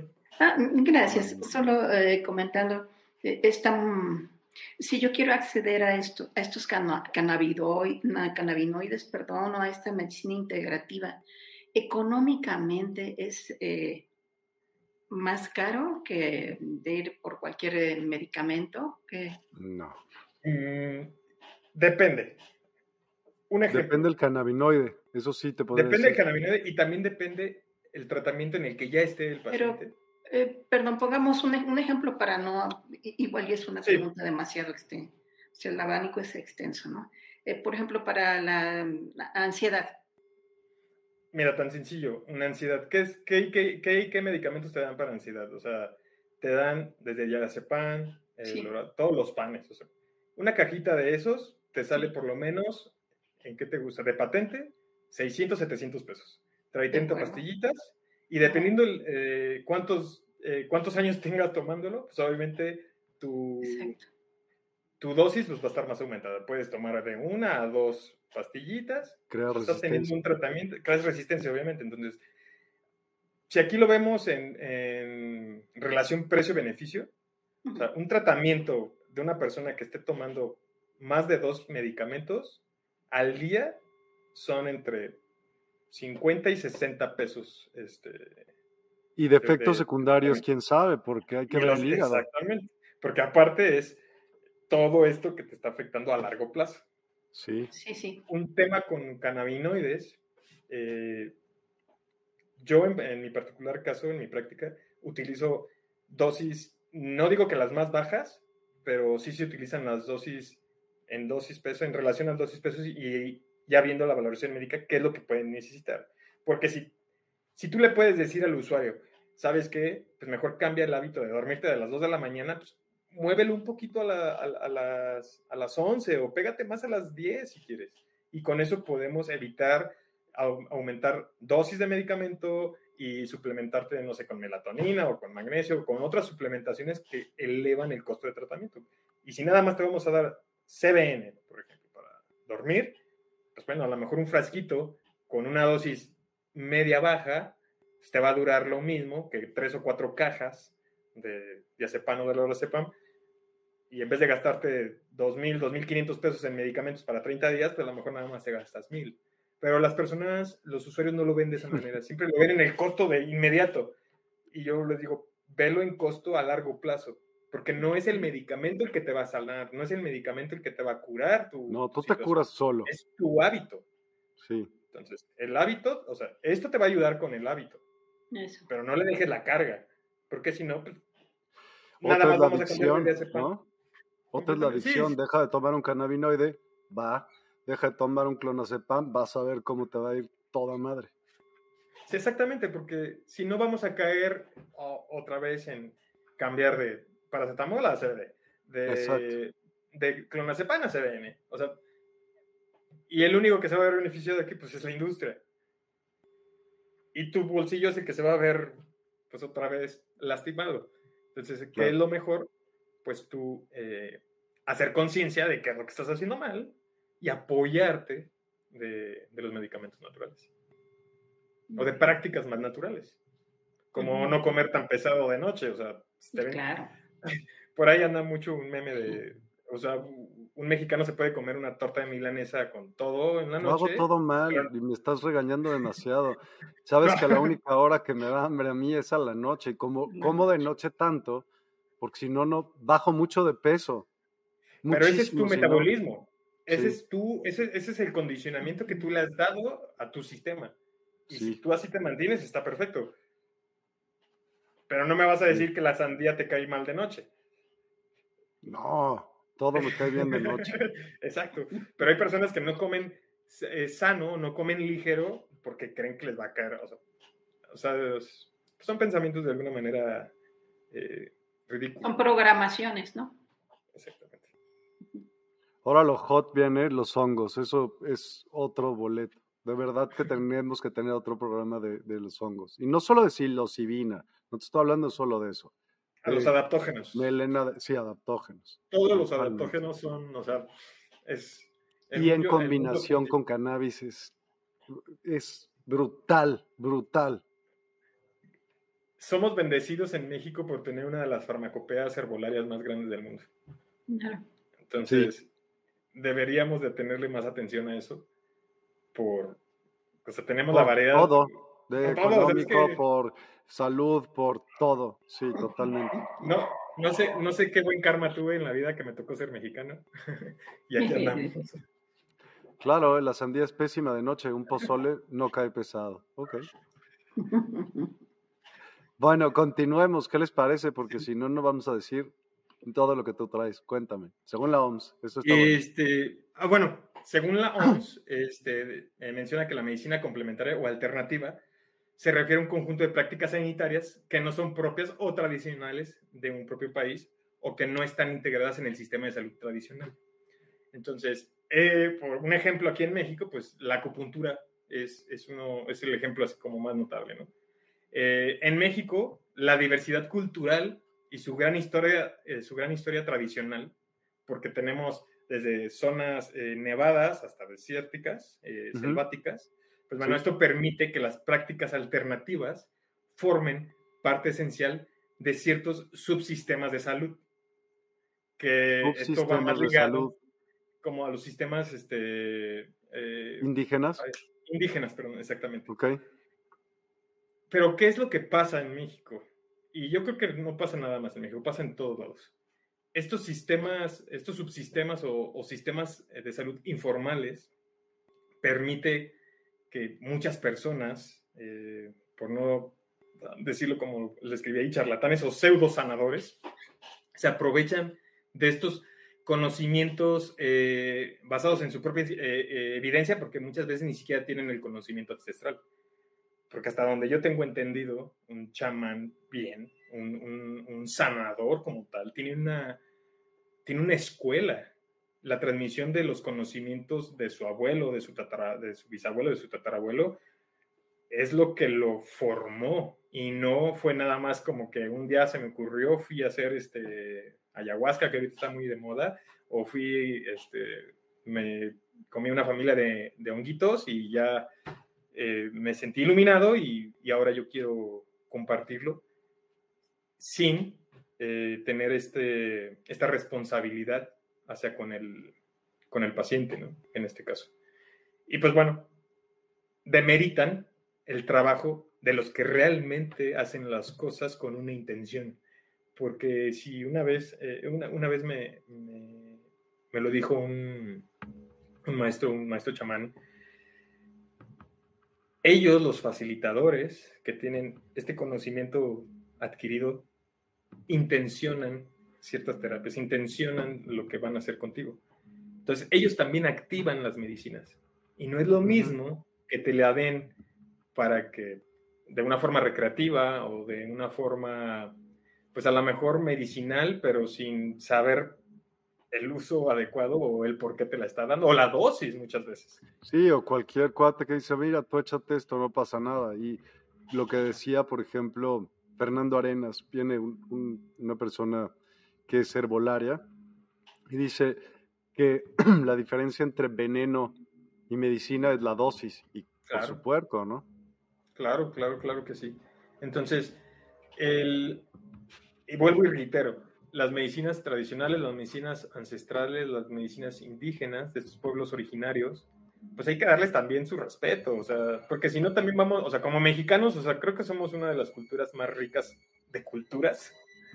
Y, y si empezamos a, a demeritar un- una actividad eh, de sanación adecuada, pues vamos a perder esto, este conocimiento y, y simplemente va a terminar siendo objeto de la recreación y ya no va a tener el beneficio.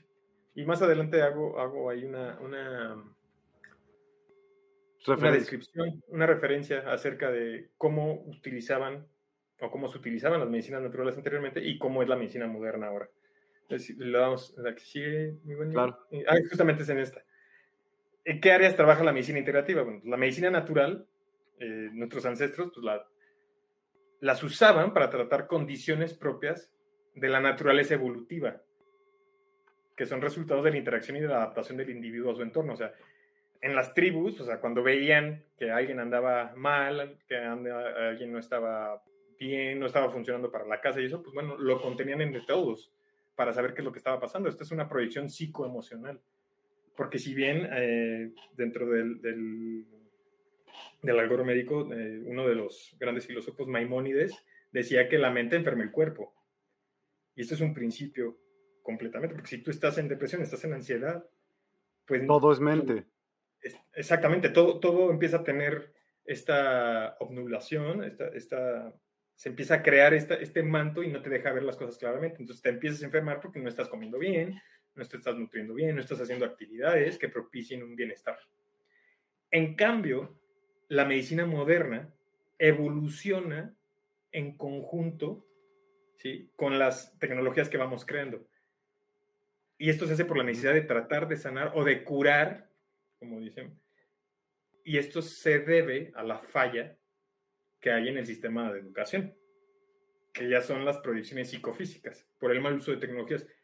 ¿Cuántas veces, o sea, lo veo y, también hago mención, cuántas horas las personas pasan ahora sin dispositivos tecnológicos?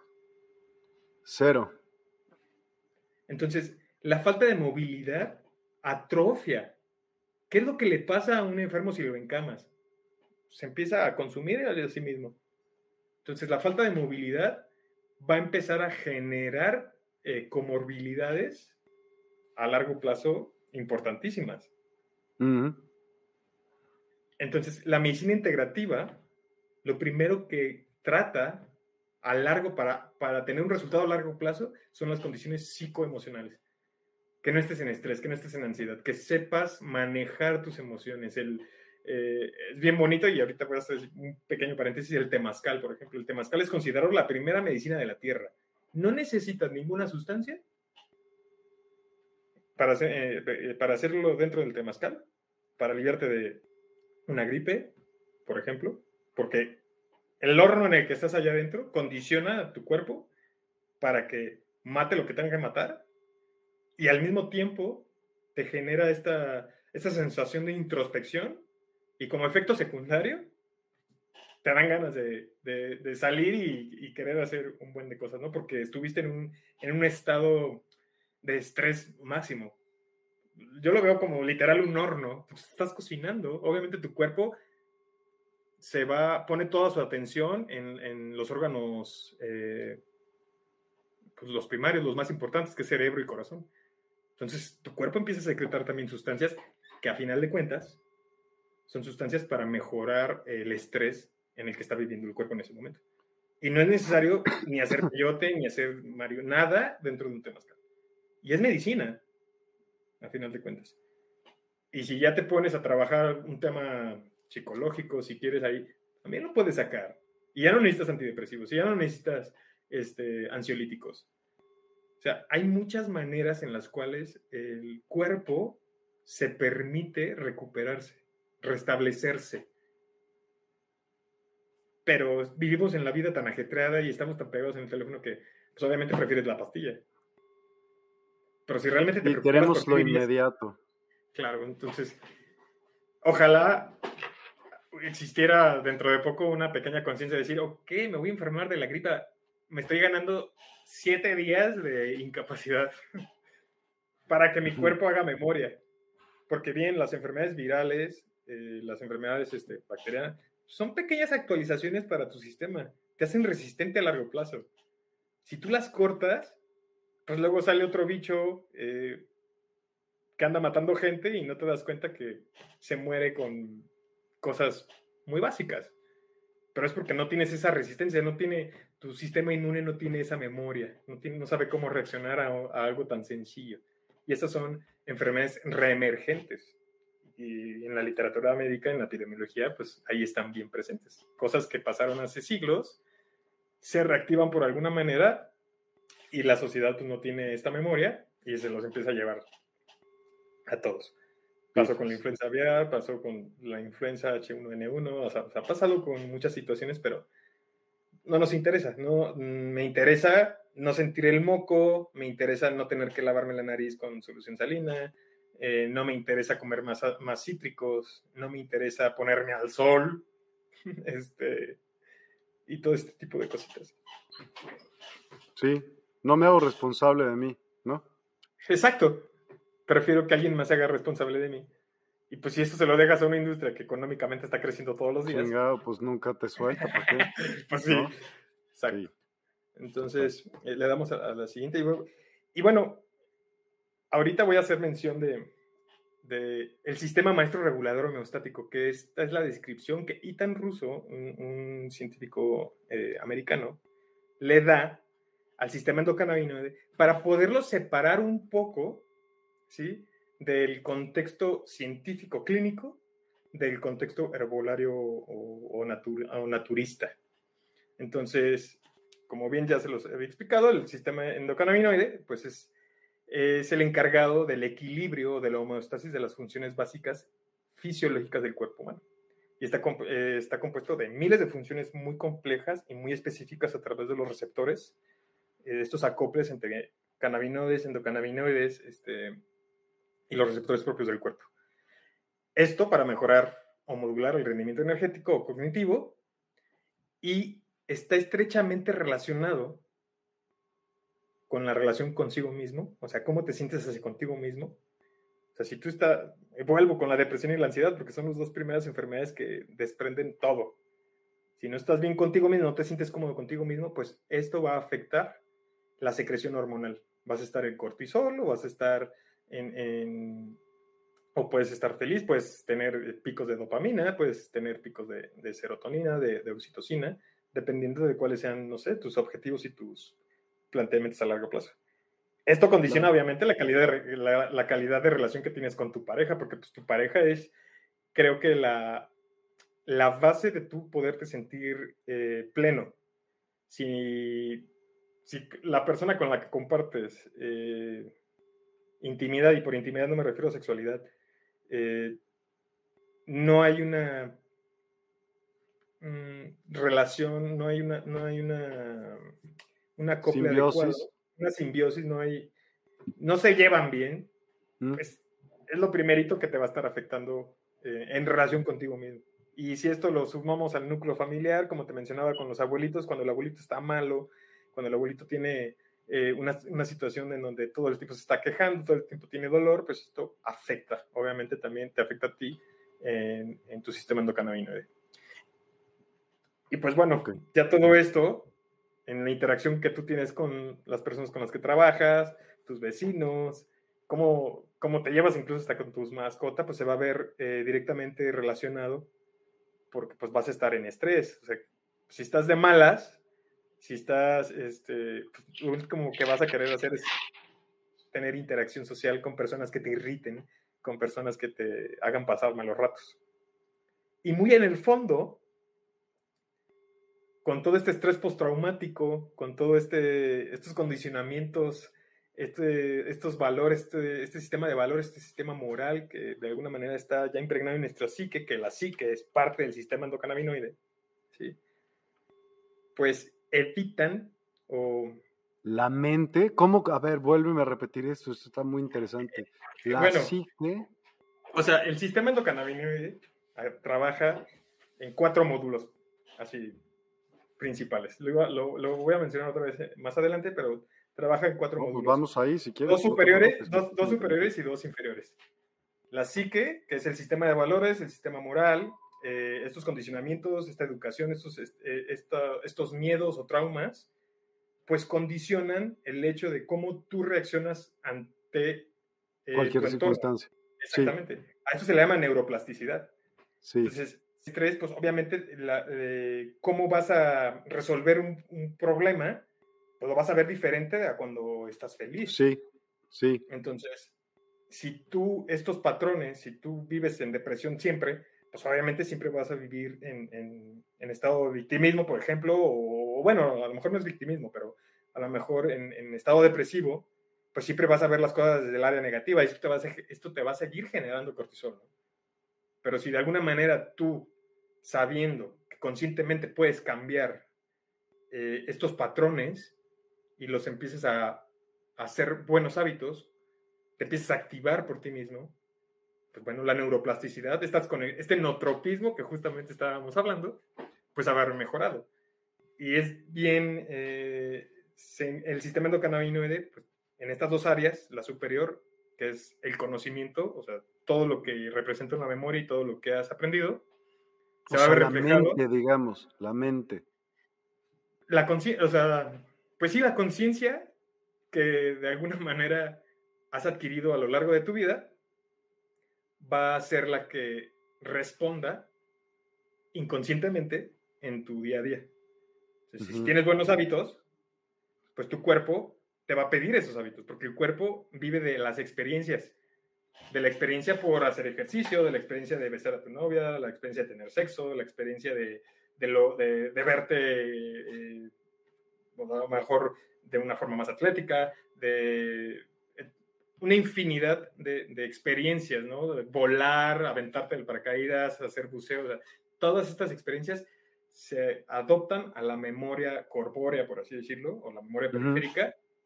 Por eso, a veces con el simple hecho de escuchar la alarma sísmica, pues la gente corre. Y es ahí porque el cuerpo manda la señal y el cerebro no, bloquea la señal como dice, espérate, tranquilo, cúbrete, no salgas corriendo, no atropelles gente, resguárdate. Eso es un condicionamiento por un, por un, por un estrés. Sí. Pero cuando lo haces consciente y escuchas la alarma sísmica, por ejemplo, pues no vas a correr. Inmediatamente vas a tomar calma. O sea, vas a ser el primero en tomar calma. Porque no estás dejando reaccionar la experiencia aprendida de tu cuerpo. Sino más bien el conocimiento que ya adquiriste de previas. Si no reaccionas, sino lo haces eh, consciente. Exactamente. Y, esta, o sea, este ejemplo se puede aplicar para, pues bueno, en las rupturas amorosas, en los duelos por pérdidas familiares, en, los robos, en, miles de situaciones donde un ejemplo, en la medicina, pues cuando ves a un paciente que, se, que cae en paro cardíaco, o sea, ¿qué es lo primero que haces? en vez de espantarte y en vez de empezar de morboso ahí viendo qué está pasando, pues, lo primero que tú haces es, a ver, déjale doy compresiones y la persona que está al lado y sabe hacerlo, te va a decir yo sigo. Y se hace una cadenita. esto es porque hay un condicionamiento, hay un conocimiento del acto en ese momento. Pero pues si eres una persona desconocida, pues ¿qué es lo que va a pasar? Ay, se me desmayó, no sé qué está pasando y me pongo a dar vueltas y a gritar. Pues eso de nada te va a hacer. Sí.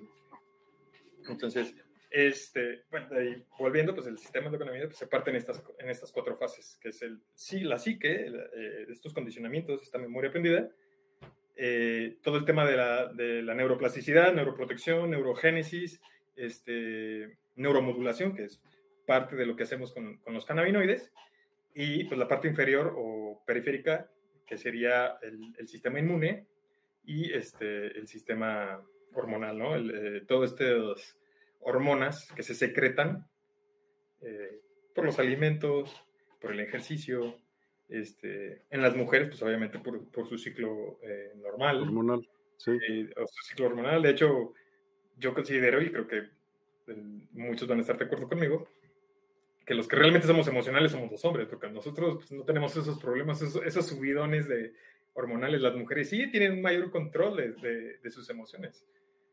Ellas están en hormonas así, suben y bajan, suben y bajan. Y a nosotros nos hacen tantito y pum, nos tiramos al suelo, ¿no? Por eso Luego salen ahí los memes de que a nosotros nos da una gripita y estamos ahí tirados, ¿no? En cambio, pues ellas... Funciona muy bien tienen, ellas tienen de alguna manera más mayor eh, conciencia de estos cambios hormonales, en donde las ponen estresadas, las ponen irritables, las ponen este, muy amorosas, muy, o sea, etcétera. parte de la, de, la biología eh, de las hembras, por, por, por ser el género. ¿no? Sí, ¿Continuamos? ¿Sí? Claro. Vamos, vamos. Venga. Y pues bueno, la, eh, la, que sí, la que seguía, y vamos nada más para cerrar esta parte, pues con el sistema endocannabinoide, cuando está bien modulado, pues obviamente vamos a tener una mejor respuesta eh, hacia el mundo, ¿no? O sea, vamos a tener una mayor capacidad de, de respuesta. Vamos a ser más empáticos. Este, y esto, pues, como lo dice la regulación del sistema endocannabinoide, es una práctica innovadora, pero ancestral. Realmente solamente estamos otra vez recordando, pero ya de una manera concienzuda, científica, porque nos encanta eh, saber por qué pasan las cosas, ¿sí? Y esto es parte fundamental del desarrollo de la personalidad, porque esto puede condicionar a que tú seas una persona más amable, una persona más agradecida, una persona, este, vuelvo con mejores hábitos, este, que ve por el prójimo, y pues es imprescindible para que las conductas desarrollen o, o tú como o tu personalidad se implique o se relacione de una manera más profunda con un propósito. Entonces, mm. entre más mentes conectadas, pues obviamente la evolución colectiva pues va a mejorar, ¿no? Si todos estamos felices por eh, por, el tema de las hormonas, eh, hormonas, perdón, neuronas espejo, pues si el de enfrente está feliz, pues yo me voy a poner feliz. Y esto en la colectividad, así como funciona con el COVID para estarnos en estrés, pues también lo podemos utilizar a nuestro favor para estar felices y vivir en plenitud. Esto lo hacen tribus, lo hacen comunidades indígenas, esto lo hacen todos los conjuntos o las comunidades que están fuera de las ciudades. Desgraciadamente la ciudad tiene tantos estímulos eh, olfativos, eh, auditivos, eh, visuales. Todo el tiempo estamos siendo bombardeados de estímulos y esto no nos permite estar pues regulando nuestros estados de, de ánimo. Sea, pasa incluso hasta cuando te subes al metro, ¿no? O sea, en la mañana pues todos huelen recién bañaditos, todos van bien perfumaditos, todos van descansaditos, pero pues ya te subes al metro de las 6, 7 de la tarde y pues ya van todos estresados, ya van todos, este, eh, eh, pues ahora sí que con, con, olores, pues ya trabajaron, estuvieron en la obra, etcétera, etcétera. Y, y, pues dices, bueno, yo por qué tengo que estar viviendo esto, pero pues es lo que tienes que pasar. Y si no tienes esta humildad o no tienes esta empatía por el, por el de adelante, por el de enfrente, por el de atrás, pues obviamente va a ser un factor de estrés y un detonante de, de mala calidad de, vida, ¿no? Y los cannabinoides pues, nos ayudan a tener esta singular empatía por el de enfrente, ¿no? Por ahí dicen los pachecos, andar chido. Andar chido. Ana Lorena Botella dice, ¿qué cannabis recomiendan? Es el mejor para equilibrar en general. Depende de la persona y depende justo la nutrición que tenga esa persona, realmente. Y el crecimiento y el todo. No debería de ser, más bien, como una aspirina, así que te digan, tómate esto y ya, eso no existe. Exacto. Es, pues, tienes que ver quién, qué tienes realmente, de dónde viene el problema y, y darle ahí, ¿no? Completamente. Dice, ¿cómo adquirir desde Chile este producto? Pues no sé, tendrías que a lo mejor como aquí en México tener que conseguir ir al gobierno para ver si puedes importar cierto producto bajo una prescripción médica. No lo sé, la verdad, no, no, sé cómo sea en tu país. un rato por acá. Ah, obvio, pues si no vienes y ya va a y Scooby Doo. Y el, el turismo, fíjate que el turismo también es una medicina, porque como te saca de tu zona de confort, Sí. tu, tu, pues tu mente está como abierta a, todos los cambios, a, este aprendizaje pues obviamente se te hace olvidar el estrés, el dolorcito, o sea, eso pasa con todos, a cualquier edad, o sea, se te olvida el trabajo, se te olvida la pareja, se te olvida todo, todo, todo, todo, todo. Y eh, México ahí también, pues, es muy bien bendecido porque tenemos turismo para donde voltees. Sí, y es increíble, no te lo vas a perder jamás, de verdad. México y ahorita que subieron Subieron de 134 pueblos mágicos a 177, eso se me hace fantástico. Pues, ahora, ahora, va a haber como más posibilidad de, de encontrar nuevos sitios, ¿no? O sea, mm, darte la idea de que si creías que conocías un poquito de tu país, pues ahora ya tienes más lugares. Es importante conocer de dónde venimos y en cada lugar del mundo, pues, o sea, conocer nuestra historia es muy importante. Claro, completamente. Entonces, eh, bueno, propiamente la modulación del sistema maestro regulador homeostático, pero que bien Rafael Meshulam en 1992 lo describió como el sistema endocannabinoide, no se puede simplemente trabajar desde la estimulación aislada, que justamente es lo que estábamos hablando. O sea, no nada más es como darte el cannabinoide o darte esta fórmula y ya o déjame, te doy estos suplementos y simplemente, o te voy a estimular con estos aparatos y ya. Siempre hay que hacerlo de una manera integral. Porque si no, esto supondría una resistencia a largo plazo, así como con los antibióticos, con los esteroides, con los, las benzodiazepinas, pues vamos a hacer resistencias a largo plazo. Y esto, pues se va a ver eh, relacionado con, con tu percepción del entorno, ¿no? Y volvemos otra vez. Te estresas, consumes, no trabajas el hábito y se pierde, se pierde el trabajo que has hecho o que el medicamento te pudo haber ayudado. Eh, le damos un poquito a la que sigue. Se me perdió un poquito la pantalla. Ay, perdón. y aquí es algo que, que, me gusta hacer mención porque es algo que le falta mucho a las escuelas de medicina en México y yo creo que a las de muchos países, que es la integración de poder ofrecer salud física, salud mental y salud espiritual. Y por espiritual no me refiero a, a, Jesús o a Cristo o a Buda. Lo hago, hago una referencia más introspectiva, a más bien conectarte con, con, con, qué quieres ser, con cuál es tu propósito, cuál es tu meta, porque si no tenemos metas, pues entonces estás sobreviviendo, amigo. y estar en estado de sobrevivencia, pues eres un, eres un número en la estadística más. Y cuando tienes un propósito, pues vives por el propósito, ¿no? Ya sea por mantener a tu familia, por tener hijos, por tener un carro, por, por algo que te produzca un placer a largo plazo. Y a largo plazo, pues entendemos que la hormona más fuerte y la que más nos mantiene en felicidad, pues es la oxitocina. Oxitocina. Y sabes que el otro día vino una persona y nos dijo que estaba en peligro de extinción. ¿De verdad? ¿Tú crees esto? ¿Qué? ¿La oxitocina? Oxitocina, sí. Mm, pues bueno, el condicionamiento tecnológico sí pudiera ser un factor eh, que determine que el cuerpo inhabilite esta función. Wow. Y estoy haciendo como una teoría aquí medio avanzada conspiranoica. Porque pues obviamente estás, acostumbrado al, dispositivo y te está dando dopamina y serotonina a corto y a mediano plazo. Pero y a largo plazo estás, pues no tienes objetivos y eso pues podría considerar que el cuerpo por evolución, si ya no lo necesitas, pues te lo quito. Claro. A lo mejor no va a pasar en 50 o en 100 años, pero pues bueno. Igual más adelante. Claro. Exactamente. Y lo que te comentaba hace ratito, pues la educación integrativa, salud física, la salud mental, que se dan del ejercicio, de la alimentación y de un adecuado eh, ciclo del sueño, pues mejora la capacidad introspectiva.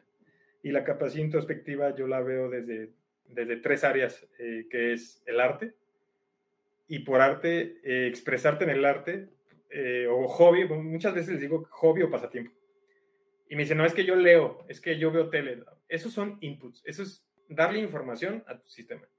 Y un pasatiempo o una expresión del arte es algo que sale de ti para no estar guardando eh, emociones. Si tú guardas emociones así sean malas, pues te, te van a estar causando depresión. O si son buenas, igual, porque pues vas a tener demasiadas ideas ahí guardadas y no las estás proyectando. Y el proyectarlas te libera. ¿Sí? Estas aristas no se pueden trabajar por separado. O sea, tienen que tener un objetivo. La ciencia, vuelvo otra vez, mm, como parte, pues sí, científico, porque al final de cuentas estoy viendo, todos somos, todos somos científicos al final de cuentas. Solamente necesitamos poner atención al detalle. Es así de sencillo. Ya doctorados y eso pues ya son otras cosas, ¿no? Pero todos, todos somos científicos, todos somos artistas desde la infancia, pero los condicionamientos nos los van quitando. Y la ciencia, es, es, importante reconocer que la ciencia es resultado de nuestra propia conciencia para saber hasta dónde vamos. Y entre más aprendemos de nosotros mismos, que sería en este caso el lenguaje, los signos y los síntomas, ¿sí? vamos a ser más, eh, nos vamos a conectar más con esta área creativa, con el, esta conexión natural, nuevamente, vuelvo, la conexión con la naturaleza es fundamental porque pues, somos seres vivos, somos animales. Somos naturaleza. O sea, somos naturaleza. O sea, hacemos fotosíntesis con el sol para poder metabolizar la vitamina D. O sea, no, no puedes pensar que estás fuera del sistema natural. Entonces, la ciencia lo único que hace es permitirnos darnos cuenta hasta dónde vamos por la percepción de sí misma. O sea, a lo mejor está aquí un poquito refuscado o no me he podido dar a entender, pero solamente nosotros somos conscientes de nosotros mismos. La ciencia solamente nos da el promedio. Esto es lo que pasa con esta multitud. Y si seguimos esta regla, pues vamos a caer en el error o en sesgos de seguir pues a los demás. Que no está mal si están haciendo cosas bien, pero sí está mal si las cosas no son para un propósito común. Pues sí, si no, por lo menos si no te investigas, ¿para qué? Nada más vas como borrego. Exactamente. Luego te enteras de otras cosas que no te van a gustar. Exactamente. Entonces, le, damos a la, a la, que sigue. Y pues bueno, eh, esto es algo que no me cuesta trabajo pensar que muchos médicos son médicos por temas económicos, que no está mal, pero si, si afectas más de lo, del beneficio que puedes proporcionar a tus usuarios o a tus enfermos, pues me dejó, dedícate a otra cosa. Porque, pues o sea, es que el, el médico, la conciencia de un médico, la conciencia de un profesional de la salud, más allá de un médico, porque las enfermeras también hacen una chamba impresionante y, y la verdad es que yo les tengo un respeto grandísimo. Eh, o sea, hay veces que hasta los camilleros te ayudan en el hospital, o sea, es una vocación. Y si tú no te, si tú no te involucras con tus pacientes y nada más les das medicamentos, les estás haciendo un daño. Creo que es importante ayudarles a encontrar el mejor camino. No a decirles por dónde, pero sí a dirigirlos. Y si mejorándoles el trastorno del sueño, si ayudándolos con el tema de la alimentación, si mencionándole qué ejercicios son los más apropiados para su edad, si todas estas situaciones van a hacer que el propio usuario o paciente regrese más feliz y se vaya con una perspectiva diferente de una atención. Yo sé que es difícil de manera institucional atender a 40 pacientes en un periodo de 8 horas, pero ¿por qué no formar más médicos? ¿O por qué no dar más desarrollo educativo a estas áreas? Y solamente por mencionar unas. Porque también está toda la cuestión financiera, toda la educación financiera que no tenemos. Estamos hechos y labrados para ser obreros del sistema. Que a muchos nos gusta ser parte del sistema y a otros no nos gusta. Pero que seas consciente de eso y no seas como el borrego que mencionabas en, la, la diapositiva pasada. Entonces creo que la vocación del médico y sobre todo del médico integrativo debe de ser esta capacidad de conexión con tu paciente. Si no, si no tienes esta empatía por el, por el prójimo, o sea, aléjate de la medicina integrativa porque lo único que vas a hacer es que vas a salir bien pateado. Es, es lo que tengo que agregar de esta diapositiva. la verdad, porque si no está para hacer un, fin común a un plano más alto, aléjate de la cannabis, aléjate de, de, lo que sea. De, lo que sea. hazte tu, tu propio mundito. Este, ¿Cómo funciona la modulación del sistema endocrinológico? Bueno, repetidamente otra vez es la homeostasis, que es el sistema que biológicamente va de acuerdo con el entorno. Entonces, tu sistema siempre se está adaptando. Y entre Para crear homeostasis.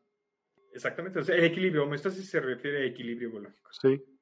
Es, esta capacidad de mantener el, el metabolismo, el gasto energético, las funciones vitales en su mayor rendimiento. Y esto, a final de cuentas, a largo plazo, pues vas, va a mejorar pues, tu capacidad cognitiva, tu, tu, tu neuroplasticidad nuevamente. Y pues bueno, eh, la modulación del sistema pues se da por medio de neurotransmisores, ¿sí? Y pulsos electro, electrofisiológicos, electromagnéticos, porque al final de cuentas pues transmitimos pulsos de energía entre las, entre las neuronas.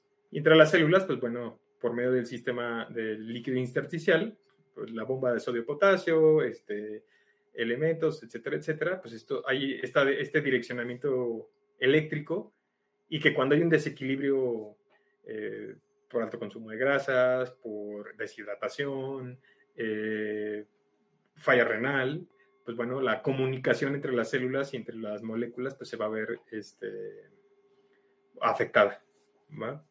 Entonces, el, bueno, ya estoy nada más aquí por hacer otra vez mención, el sistema endocannabinoide se puede dividir en dos áreas eh, principales, la superior o ascendente, que sería el, los, los, sentidos, ¿sí? la vista, el tacto, el gusto, el oído y el olfato, y por otro lado, pues la parte operativa o de respuesta, que sería los sistemas funcionales y la motricidad, ¿no? O sea, si te estás quemando, pues obviamente la reacción es quitar la mano. Sí.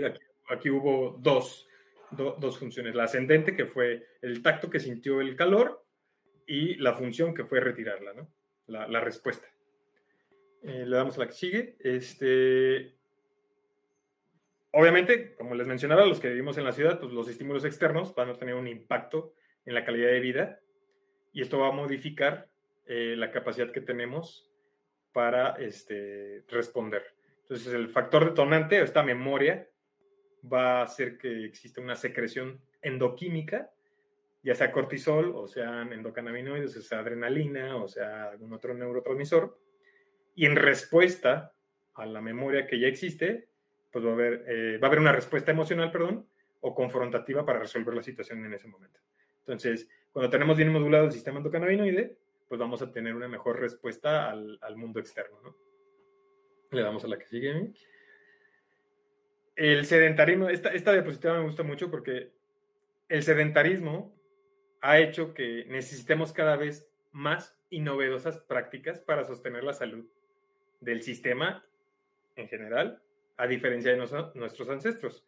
Porque nuestros ancestros, pues eh, anteriormente, pues se la pasaban cazando, se la pasaban recolectando, estaban en mayor movimiento todo en todo momento, y esto hacía que su metabolismo, pues aprovechara de alguna manera todo lo que le estábamos suministrando como nutrición. En cambio ahora pues estamos mucho mayor tiempo sentados en sedentarismo y el movimiento está siendo eliminado de la vida cotidiana, ¿estás de acuerdo? O sea, todo ¿cuánto tiempo estás pasando sentado? Y esto hace, que condiciona que las vidas sean más monótonas, más planas y cada vez más predecibles. Entonces, eh, va a ser más fácil cada vez darte lo que necesitas para tenerte sentado y como, como resultado, pues vamos a tener vidas más mórbidas, eh, vamos a tener vidas más mórbidas, ¿sí? Y en muchos casos, pues más cortas, porque si ya tienes factores genéticos de obesidad, de diabetes, de hipertensión, y aparte no te mueves, pues obviamente vas a durar menos. Entonces, ¿cuál es la expectativa de vida que quieres tener de tu vida? Pues eso va a depender de cuánto tiempo le estás dando a estar en sedentarismo, ¿sí? Y cabe aclarar es ridículo pensar que la tecnología es la que nos está matando o nos está acabando. Porque ese sería un acto... No hacernos responsables. Eso sería decir ahí sí, pues es culpa de otra es culpa de la tecnología, ¿no? O sea, a ver, debemos honrar que tenemos la capacidad cognitiva para crear tecnologías para mejorar, mejorar nuestro estilo de vida. Pero, si tú lo estás haciendo... No depender de ellas. Exactamente. Si, si, lo único que estás haciendo es gastar más, consumir más, pues entonces estás dañando el entorno y propiamente la naturaleza. Y tú eres parte de la naturaleza, vuelvo otra vez. Entonces, eh, no, no, no, debes de corromper el, el, el, ejercicio cíclico de la vida. O sea, ayúdate para que todo funcione.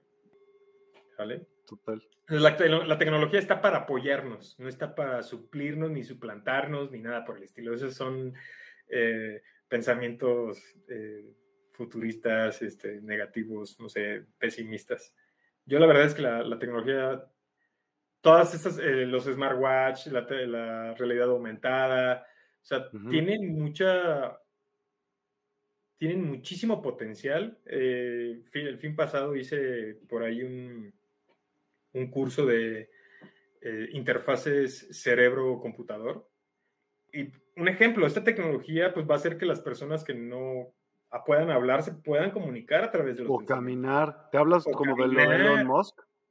Totalmente, o sea, Neurolink, o sea, sí. no, no sé mucho del tema, pero Neurolink va, va muy apegado a, a eso. A que todas estas pero, personas... pero, pero, ten, pongamos atención. Hay un pero sí. que puede ser grave.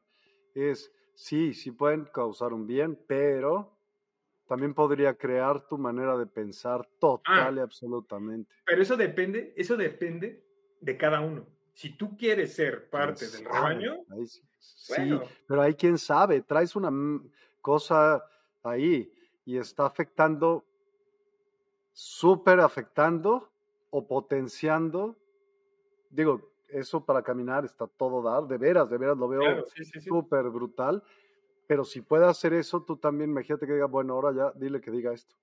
Puede, puede, por supuesto. Sí, no, claro. Puede. Pero pues eso también lo hacen con muchas otras cosas. o sea. Pues sí. O sea, sí.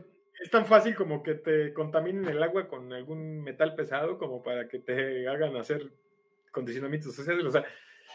O la tele, el teléfono, lo que tú quieras, todo el tiempo estás viendo eso. Todo el tiempo, todo el, todo el tiempo estás bajo la influencia y si no eres sí. capaz de darte cuenta y alejarte del estímulo y más bien acercarte o conectarte otra vez con la naturaleza, el que está ganando o está perdiendo eres tú. Sí.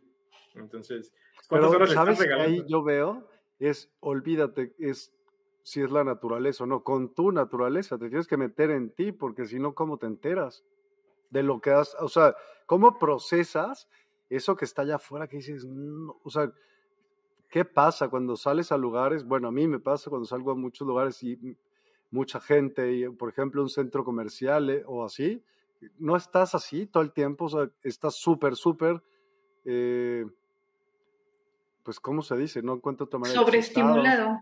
Sí, o sea, estás disperso, estás disperso porque estás, tu, tu, atención está en todos lados menos en ti. Sí. Oye, esté más para acá porque yo siento que te estoy viendo y no puedo. Sí, ver. no, ¿sabes? Ahí está. Ahí está. Ya, gracias. Es que, ¿sabes? Tengo la silla giratoria y tengo... Sí, ya sé, pero yo hoy ahorita me di cuenta que dije, pues no lo ve. sí, sí, sí. Este, Venga. Bueno, le, le, damos a la que sigue. Este... Sí. Esta no es, es esta, sí.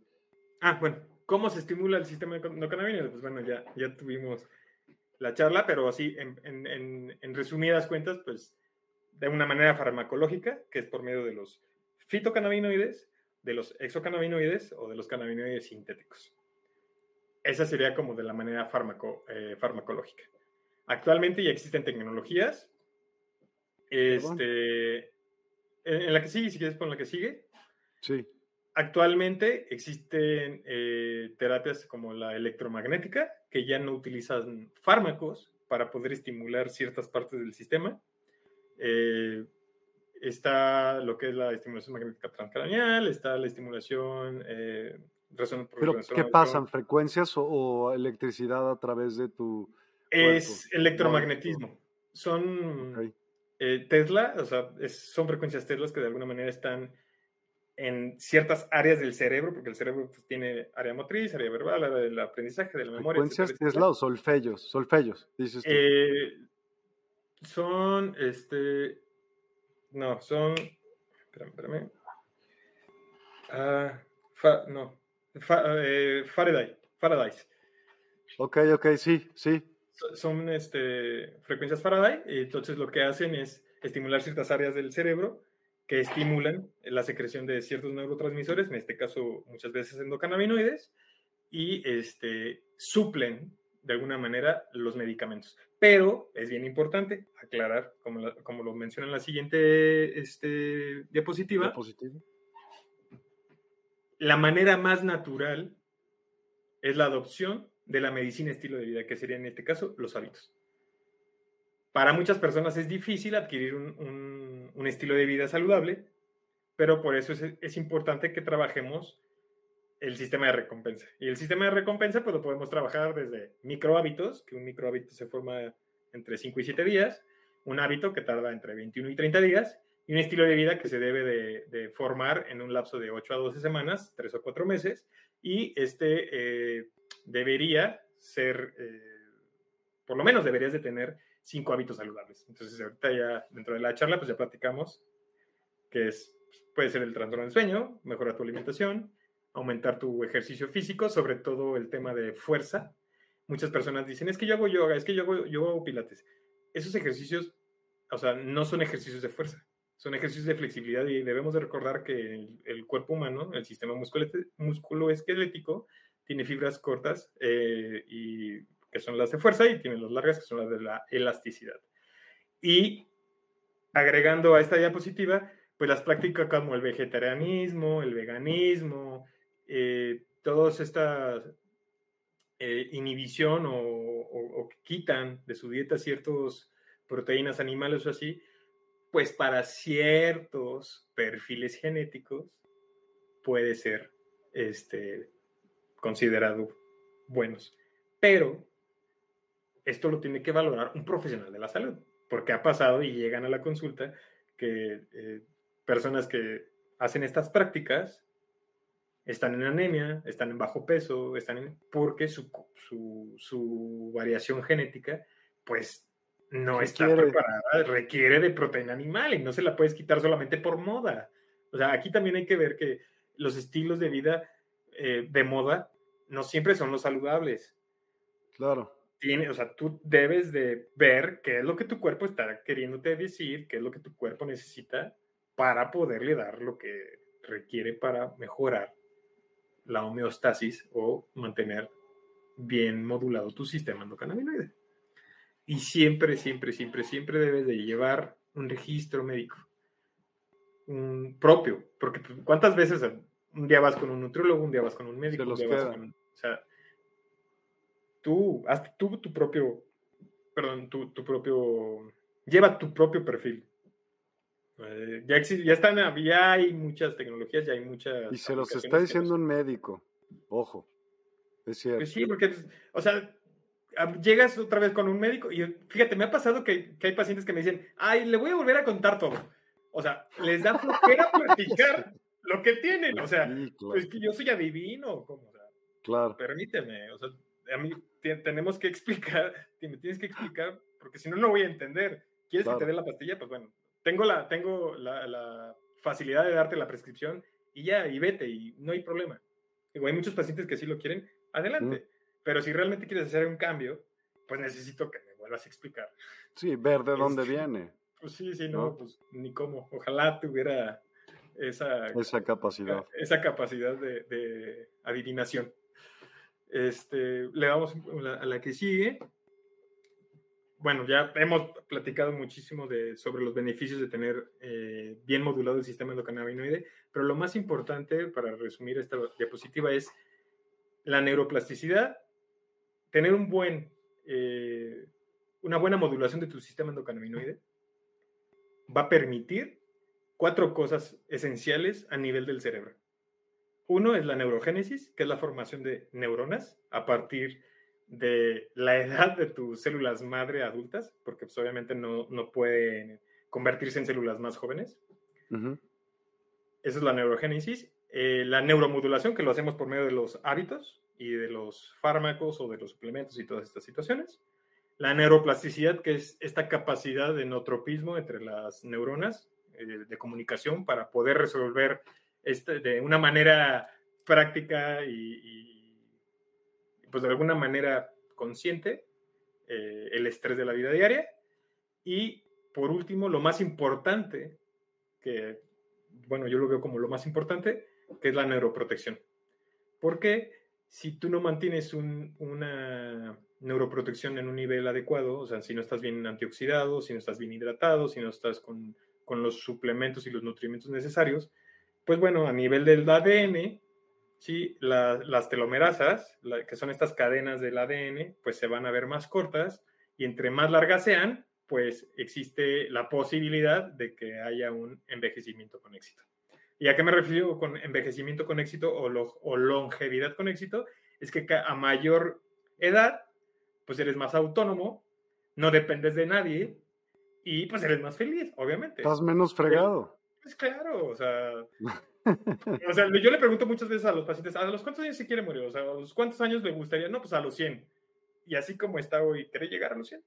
No, pues que sí, pero, pero a costa de, de sus hijos y, de, y del marido y de, o sea, eso no es Sí, dependiendo de todo, no, pues no. Cómprate una planta y es lo mismo. Nada más la riegas, ¿no? Mm. En todo caso. O sea, Te diría uno más, a ver qué opinas.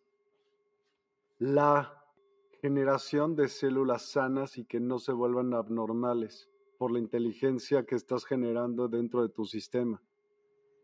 ¿Podría? Sí podría. Lo voy a checar más, pero te voy a decir, te voy a decir algo que me, que cuando lo estudié me, me hizo como un clic, que es el tema de la senescencia celular, que es esta capacidad de replicación a nivel celular. Tu sistema endocannabinoide, que, que en la función del sistema inmune, una de las capacidades que tiene el sistema inmune es el de reciclaje. Entonces, ¿de dónde crees eh, tú? No, más bien, ¿de qué está hecho el cáncer, los tumores y todas las enfermedades, enfermedades de alguna manera? Mira, una, lo que se dice, pues es una célula, célula abnormal, pero ¿de qué creo yo? últimamente de verdad que lo he visto por todos lados, de parásitos, ¿cierto o no? Sí, puede ser, sí, claro, pero el parásito necesita alimentarse de algo. Ok. ¿Sí? En las células de tumor, del cáncer, de todas estas patologías crónico-degenerativas, pues ¿qué es lo que pasa? Que no se mueren a tiempo. A este proceso se le llama apoptosis. Sí. Mm. ¿No es que se suicidan, apoptosis? se supone que se deberían de, suicidar en, determinada etapa. Pero como tú le sigues nutriendo, siguen pues, viviendo. las células se, quedan deforman. Y, si tus niveles de cortisol, de estrés están elevados, pues tu sistema inmune pues, se hace de la vista gorda. Entonces, no tiene la capacidad de reciclaje, las pasa, de, las pasa desapercibidas. Entonces, cuando tú tienes un sistema inmune adaptado, que está trabajando de, de manera adecuada, ¿sí? nutrimentos, todo, tienes ciertas eh, tienes eh, déficits, perdón, pues lo que va a hacer tu sistema inmune va a ser matar a las células más viejas para mantener a las más jóvenes. Y va a reciclar minerales y proteínas, y etcétera, etcétera, etcétera. Entonces, esto va a hacer que tu sistema inmune pues, te mantenga más joven. Ya que voy con que te mantenga más joven, a mayor eh, salud de la célula, obviamente la edad cronológica de la misma no va a ser la misma, o sea, no, va, no, van a ser la misma la capacidad de la célula con la edad cronológica. Entonces, por eso hay adultos mayores que a sus 90, 95 sí, años se ven mucho mejor. siguen exacto que una persona de 60, 70 años y esto tiene que ver directamente con el estilo de vida que están llevando. Entonces, la senescencia natural, eh, la senescencia celular, ¿sí? está muy directamente relacionada con el equilibrio o la homeostasis del sistema endocannabinoide.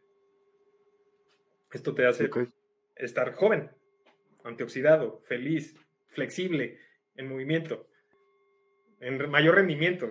Y, podríamos platicar toda la noche de, de, muchas cosas y a final de cuentas el punto es el hábito en el sistema endocannabinoide.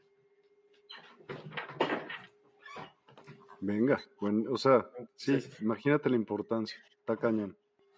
Y pues bueno, eh, aquí el, nada más hago un poquito de mención, no para no meternos eh, en, el, tema, porque es un tema que se puede explicar ya a, grandes escalas, solamente hago referencia de los endocannabinoides naturales del cuerpo, que es la anandamida, en sánscrito que significa eh, molécula de la felicidad, el 2AG, la virodamina, la palmitoetalonamida y la oleo, oleoetalonamida. Estos, estos dos últimos este, se encuentran en muchos grasas vegetales y se considera que son precursores de endocannabinoides.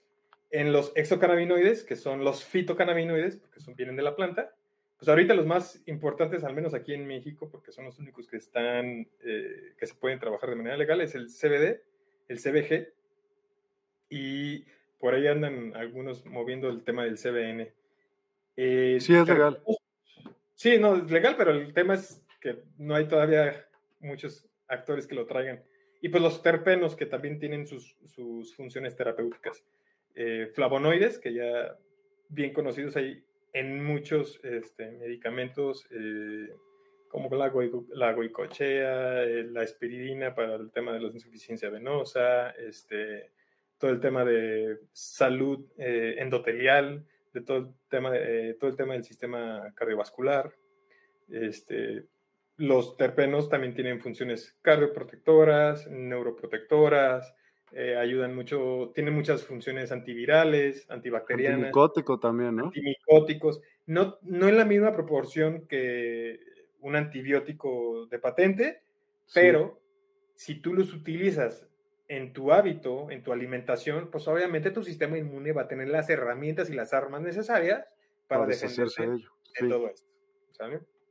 Y pues bueno, los, lo que habíamos mencionado eh, en el pasado, los cannabinoides sintéticos, pues está el Cesamet, eh, el Epidolex, Hexanabinol, Dronabinol y, los mismitos. Y los receptores principales, hay muchos más, pero pues estos son como ahorita los más este, estudiados de alguna manera. CBR1, que se encuentran a nivel del sistema nervioso central, CBR2 a nivel eh, periférico y también sistema nervioso central, TRBP1, que los encontramos en la microbiota a nivel de, la piel, igual que el PPAR alfa, GPR55 a nivel este, del hígado, junto con el citocromo P450, y GPR 100, eh, es 119, no 199, que es a nivel de los islotes de Langerhans, eh, a nivel de, páncreas, y pues es justamente los, los que ayudan a modular el tema de de la glucosa con, el, con la insulina en, tema metabólico. Y le damos a la que sigue. Y pues bueno, como conclusión, eh, la práctica de la medicina, bueno, obviamente no voy a cerrar con esto, pero para ir cerrando, la práctica de la medicina integrativa no es para todos los médicos, ni para todos los profesionales de la salud, como lo había mencionado anteriormente. Implica una introspección, eh, relación médico-paciente mucho más estrecha que a lo mejor con un médico de ciertas farmacias que andan por todos lados, en donde llegas, te prescriben y te vas, en donde solamente es más como el tema de vender que de tratar o de sanar realmente. Yo digo que pues, como médicos no deberíamos de, de, preferir esas condiciones porque ni siquiera son condiciones adecuadas, pero pues bueno, ya cada quien eh, en su acto. Todos, como profesionales de salud, debemos tener en cuenta el rol que tenemos y que cumplimos dentro del padecimiento del paciente y su entorno. Porque muchas veces pasa mucho con los niños con trastorno de déficit de atención e hiperactividad, con los niños de autismo, que pues, el niño no está enfermo, o sea, el niño tiene eso y, o sea, él hace así y punto. Y el, pues, los papás son los que quieren que sea un niño normal. O sea, yo les digo, ¿y qué es un niño normal? o sea, todos estamos dispersos, todos tenemos falta de atención. O sea, más bien aquí los que hay que tratar son los papás. Entonces, si, si evocas nada más la atención al, al, enfermo y no te das cuenta que los papás son los que están detonando, claro. pues no, no va a haber un ejercicio eh, positivo de la práctica médica. Entonces, podemos volver un poquito la, la, diapositiva. El... Y pues bueno, Chris Kresser, eh, que es un experto en medicina funcional, y justamente lo que te hacía mencionar en un principio, él menciona que somos seres holísticos y que cuando aprendemos a escuchar cómo nuestro cuerpo está tratando de comunicarse, desarrollamos esta conexión más amigable y empática con el prójimo y con la naturaleza. Y él menciona que la mejor herramienta de integración es la meditación.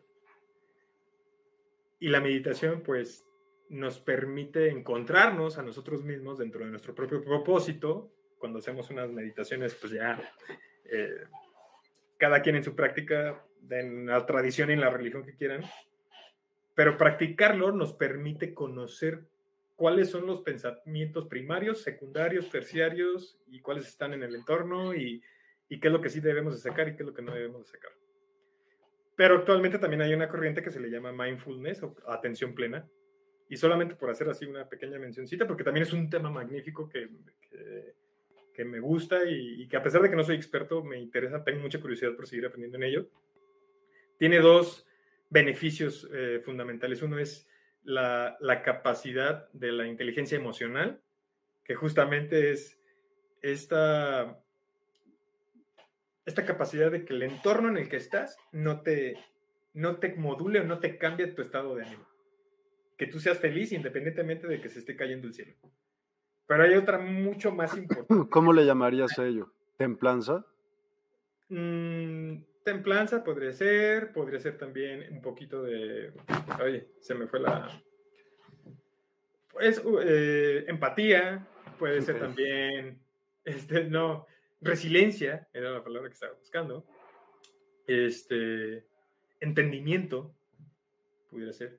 Pero hay algo que el mindfulness como inteligencia emocional adaptabilidad. da como resultado, la adaptabilidad exactamente. Pero hay algo mucho más específico que nos, que nos ayuda a entender, a, adoptar, que es la agilidad emocional. Y la agilidad emocional nos habla mucho de esta capacidad que tenemos de no engancharnos directamente con la persona que nos está haciendo una injuria o, molestando. Y esto pues se puede aplicar directamente en el espejo contigo mismo, que es lo básico, eh, con tu pareja, con tus hijos, con tus papás, con tus amigos, con tu y creo que esto hace un poquito más de porvenir positivo, de este bienestar eh, universal que debes de tener primero tú para poderlo de alguna manera repartir. O sea, no, no puedes pensar que los demás sean los responsables de lo que te está pasando a ti cuando tú no tienes los propios hábitos buenos para poder sobrellevar las dificultades de la vida, porque pues, todos tenemos dificultades, ¿no? Algunos más, algunos menos, pero pues bueno, es la suerte que decidimos tocar cuando... No sé si la suerte exista. ¿Tú crees en la suerte? Bueno, creo que la suerte es más bien el conocimiento en el momento adecuado cuando te pasa algo que tengas que resolver. Ese conocimiento que... Y bueno, también es que no, yo, yo sí creo en la suerte, o sea, de veras sí creo, porque cuántas personas, ¿no? Cuántas de repente, sin deberla ni temerla, ¿no? Venía y pasó una cosa, pero no le dio. Entonces, ¿qué? Es una circunstancia. ¿Tú ahí qué hiciste? Nada. Pues mira, a lo mejor me voy a escuchar un poquito tradicional o, no me quiero referir a ninguna tradición ni ninguna eh, religión, pero si algo, algo puede podemos pensar que existe, pues es parte de, del karma, ¿no? Y, cuando entiendes, yo lo veo así, que en tu camino las cosas te van a pasar para algo. Porque muchas veces tenemos la, eh, la, concepción de decir, es que me pasó por algo, pero yo soy de la idea que si pasó por algo es por algo que hiciste pero cuando lo piensas para algo, quiere decir que eso pasó para algo en el futuro y no por un resultado del pasado. Entonces, tus acciones buenas de hoy van a representar el, el éxito de mañana. ¿Y lo puedes transferir a suerte también? Como, o sea, lo que hiciste hoy en buena onda, hoy a lo mejor fue como un premio para que no te llevara el pifas. Energía, eh, eh, pues somos, somos energías, todo el tiempo estamos quemando energía, todo, todo el tiempo estamos consumiendo energía, entonces si tú das algo con, con más, pues vas a recibir menos de menos. Digo, por no decir negativo, ¿no? O sea, si tú das más positivo, pues vas a recibir cada vez más positivo. si tú das negativo, pues de alguna manera también te, te van a pagar con la misma moneda. Digo, hay miles de refranes, hay miles de oraciones que hacen referencia a eso y por algo lo dicen. O sea, no estamos aquí por primera vez, tenemos mucho tiempo en esto y, creo que si entendemos o aprendemos que, que, hay una transmisión de información y aprendemos de ella, pues podemos hacer mejores actos hacia el prójimo que sean en beneficio de, de, un, de un, bien común. Y como médico, como, eh, como humano, como ciudadano, como responsable de mí mismo, pues creo que si yo lo hago para mí, pues ¿por qué no poderlo compartir de alguna manera? 100%. 100%, de verdad. Moni, ¿qué onda contigo? Estás calladísima. Cuéntanos algo, pregunta lo que quieras. Está muy, muy interesante. Eh, vibro mucho con lo que dice Juan Antonio en cuanto a su especialidad. Y vaya, es que queda la, en la mente esta parte de que quién de nosotros no ha consultado un médico en donde en lo personal en alguna ocasión ni siquiera me preguntó mi nombre. Entonces me parece muy, es completamente trascendente esta sensibilidad que tiene eh, Juan Antonio para profundizar y ojalá esto, estas semillas, esta manera de pensar, esta frecuencia, esta espiritualidad que, que él está manifestando, pues sea una enfermedad contagiosa. Se necesita. Entonces, por eso estoy muy, estoy muy, estoy impactada, estoy interesada en todo lo que comentan. No es, no es un tema que, es un tema que, que tiene mucho tabú en México, me parece todavía, eh, por la, la, cuestión de la plantita y todo esto pero es, es maravilloso, es muy importante compartirlo, entonces me estoy resonando con todo lo que dice, pero pienso, ¿y cómo podríamos tocar todos esos corazones y esas mentes para, para abrir todo esto? Porque incluso puede, ser, puede haber médicos, seguro que los hay, que quieren hacer lo que quieren trascender, vibrar mejor, ayudar, pero que la misma estructura de, de, los lugares en donde trabajan y que, y que te dicen en una hora, no sé, 10 pacientes por decir, por decir algo y, vaya, no debe ser sencillo, pero de que está impactante el tema y muy interesante está. Estoy así. Ah. Sí, de veras que lo haces súper bien. Te felicito, cañón, y te agradezco por dar esta información. El otro día platicaba con una doctora de Argentina también y estaba hablando de espiritualidad, salud y, este tipo de cosas, yo les aplaudo de verdad porque sé que no les enseñan eso en la carrera, ¿sabes? Nada de eso. Y eso es algo que, bueno, en ninguna carrera, para ser precisos, la gente que buscamos eso, pues tenemos un, huequito menos vacío que otros, ¿no crees? Creo que a final de cuentas, eh, la curiosidad eh, por encontrar una solución más simple, eh, debería de ser una prioridad para todos. Digo, porque aquí estamos ahorita con el tema de los cannabinoides sintéticos y los exocannabinoides y todo eso, pero si simplemente te esforzaras un poquito por entender que tú mismo produces tus propios cannabinoides, a lo mejor, a lo mejor tú no lo haces, pero tus hijos, al verte comiendo bien, lo van a entender. Y el ejemplo ahí está. Entonces, sí. creo que si estás viendo que tu, tu médico no te hace caso, si estás viendo que tus terapeutas no están, en, si tú sientes que no vibras, así de sencillo, con lo que te están diciendo, ya estás cansado de los medicamentos, ya creo que es el, creo que es el mensaje que te está dando tu propio cuerpo para decirte, hey, ya estamos hasta el queque de esto, busca otras alternativas y pues vaya, ¿qué puedes perder más que ganar salud? Eso. Totalmente, pues súper exposición, súper plática. Pronto también va a estar eh, Juan Antonio en CBDMX platicándonos algún día de la semana y eso me va a dar un gustazo increíble porque necesitamos de verdad Creo que necesitamos de verdad eso, Moni. la educación hacia las personas para que se quite el estigma. Porque es como si me dices, pues a ver, ¿y por qué no le tienes estigma a la naranja? De la naranja yo puedo crear CBD, CBN, hasta cosas de veras, puedes, puedes, se puede. Es falta de información. ¿No? Y el estigma que tenemos a otras cosas que son mil veces peores, no existe. O el alcohol, por ejemplo, ¿no? Claro. No sé. Porque es parte de la diversión. Es, es, exactamente, es, eh, aprender a... Es, aprender a, a, divertirte de una manera consciente. Porque pues, está también está chido poderte tomar unas copas, eh, está chido a lo mejor también hacer uso de la cannabis de manera recreativa, está, o sea, hay cosas que estaría muy bien, pero cuando lo haces de manera crónica e irresponsable, es donde caemos en error. Claro. Absolutamente. Pues por favor, da tus datos para que las personas, los he puesto, yo sé, pero se va a podcasts también. Entonces, y hay muchas personas que al igual puede que no vean, y entonces esas personas también se pudieran eh, contactar contigo. Adelante, por favor. Claro, pues me pueden encontrar en Instagram como dr.antonioloza. Eh, también estamos en Linktree, aquí, le, aquí Miguel nos puso los links para que puedan seguir.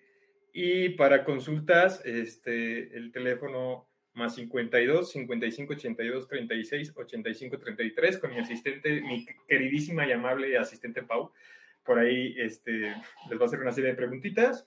Eh, vamos previendo mucha información para darte una consulta, si es presencial o, o, Zoom de calidad, en donde ya no tenga que estarte preguntando cosas que ya sabemos, que tienes, que tú ya sabes, que ya estás enfadada de decirlos, pero que por fin se van a plasmar en un, en un algo que, que yo de alguna manera pues este, te, te, proveo para que puedas tener ahí ese antecedente. Y pues bueno, de entrada, de entrada y, de, y para finalizar, les agradezco muchísimo la oportunidad que me dan de poder... Eh, estar presente, poderles ayudar y pues nada, aquí estamos, eh, pendientes de sus comentarios, de sus dudas y pues agradezco a Miguel y a Moni por, por aquí, nos aventamos dos horas y media de, de, de WhatsApp. Muchísimas gracias. Gracias.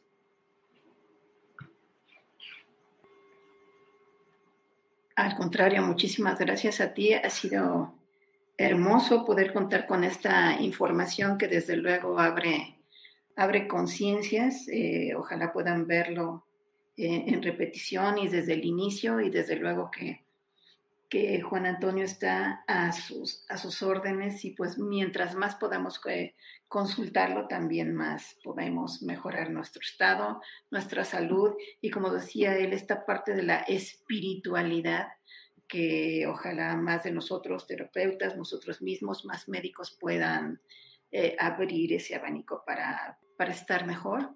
¿Y eh, estás por ahí con nosotros, Miguel? ¿Saliste sí, estoy. un momentito? Aquí estoy, aquí ah. estoy. Nada más tú estás en la pantalla solita para ah, muchas gracias. También. Ok, entonces muchas gracias. Como no me, no me dijiste, siempre me lo dices. ¿Sabes qué? Que estaba en mute. Y okay. adelante, ah, Moni. sí, desde luego. Ok, no, muchísimas gracias. Por favor, estoy a sus órdenes en la página de Facebook. Pon tu bienestar en manos de un ángel. Yo soy Mónica Coronado, en la página web en manos. En Instagram, como Mónica Coronado Lo con doble O. Y en la Universidad del Despertar, ustedes saben que el pequeño Miquel ya llegó el que es el verdaderamente importante y que tiene toda la sabiduría, no se les olvide todos los lunes a las 11 de la mañana en las aventuras de un ángel en la tierra, este angelito que está ávido de compartir sus conocimientos, sus reflexiones para nuestro despertar espiritual y nuestra salud, y que en el intento luego anda perdiendo sus plumitas. Solo las puede recuperar con nuestras buenas obras. Así que necesitamos muchas buenas acciones para elevar, elevar nuestra vibración y la de la planetaria, ¿verdad? Así que, y no se olviden de ver toda la programación de la Universidad del Despertar, que está súper interesante. Y ya, ya estamos en YouTube también, en la Universidad del Despertar. Gracias. Totalmente de acuerdo. Ya están, vamos a estar, van a estar en la Universidad del Despertar, en YouTube, en vivo, y entonces ahí pueden chatear, también se comparte en Facebook y en otras, en otras redes. Entonces, pues a todos, muchas, muchas gracias. Gracias, Juan. Estuvo padrísima tu exposición. Gracias a ustedes. Te, te, felicito y pues por más médicos como tú y con las personas que estén abiertas hacia, ¿sabes? Hacia el ser humano, hacia el ser, literal. Sí. Necesitamos más, más, más, guardianes. Eso. Absolutamente. Gracias a todos también por su presencia, por sus preguntas y comentarios.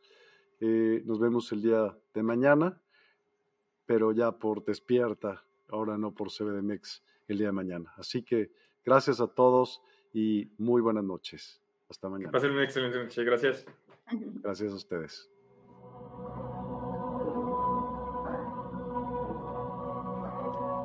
Bienvenidos a CBDMEX. Despierta tu bienestar natural. Los invitamos a descubrir CBDMEX, líder en nutrición del sistema endocannabinoide. Aquí aprenderemos cómo el cannabis puede mejorar nuestro bienestar de forma natural y efectiva. En CBDMEX nutrimos tu sistema endocannabinoide para lograr una vida en equilibrio y plenitud. La nutrición del sistema endocannabinoide Descubre cómo nutrir tu sistema endocannabinoide, optimiza tu bienestar físico y mental. El cannabis, usado responsablemente, mejora tu calidad de vida de manera natural. Buscamos tu equilibrio y calidad de vida mediante enfoques holísticos respaldados por la ciencia. Explora nuestra fuente de conocimiento. En cbdmex.com encontrarás recursos, artículos y estudios avalados por expertos. Descubre cómo mejorar tu bienestar naturalmente. Únete a nuestra comunidad en redes sociales y accede a contenido exclusivo, consejos prácticos y videos educativos sobre el sistema endocannabinoide.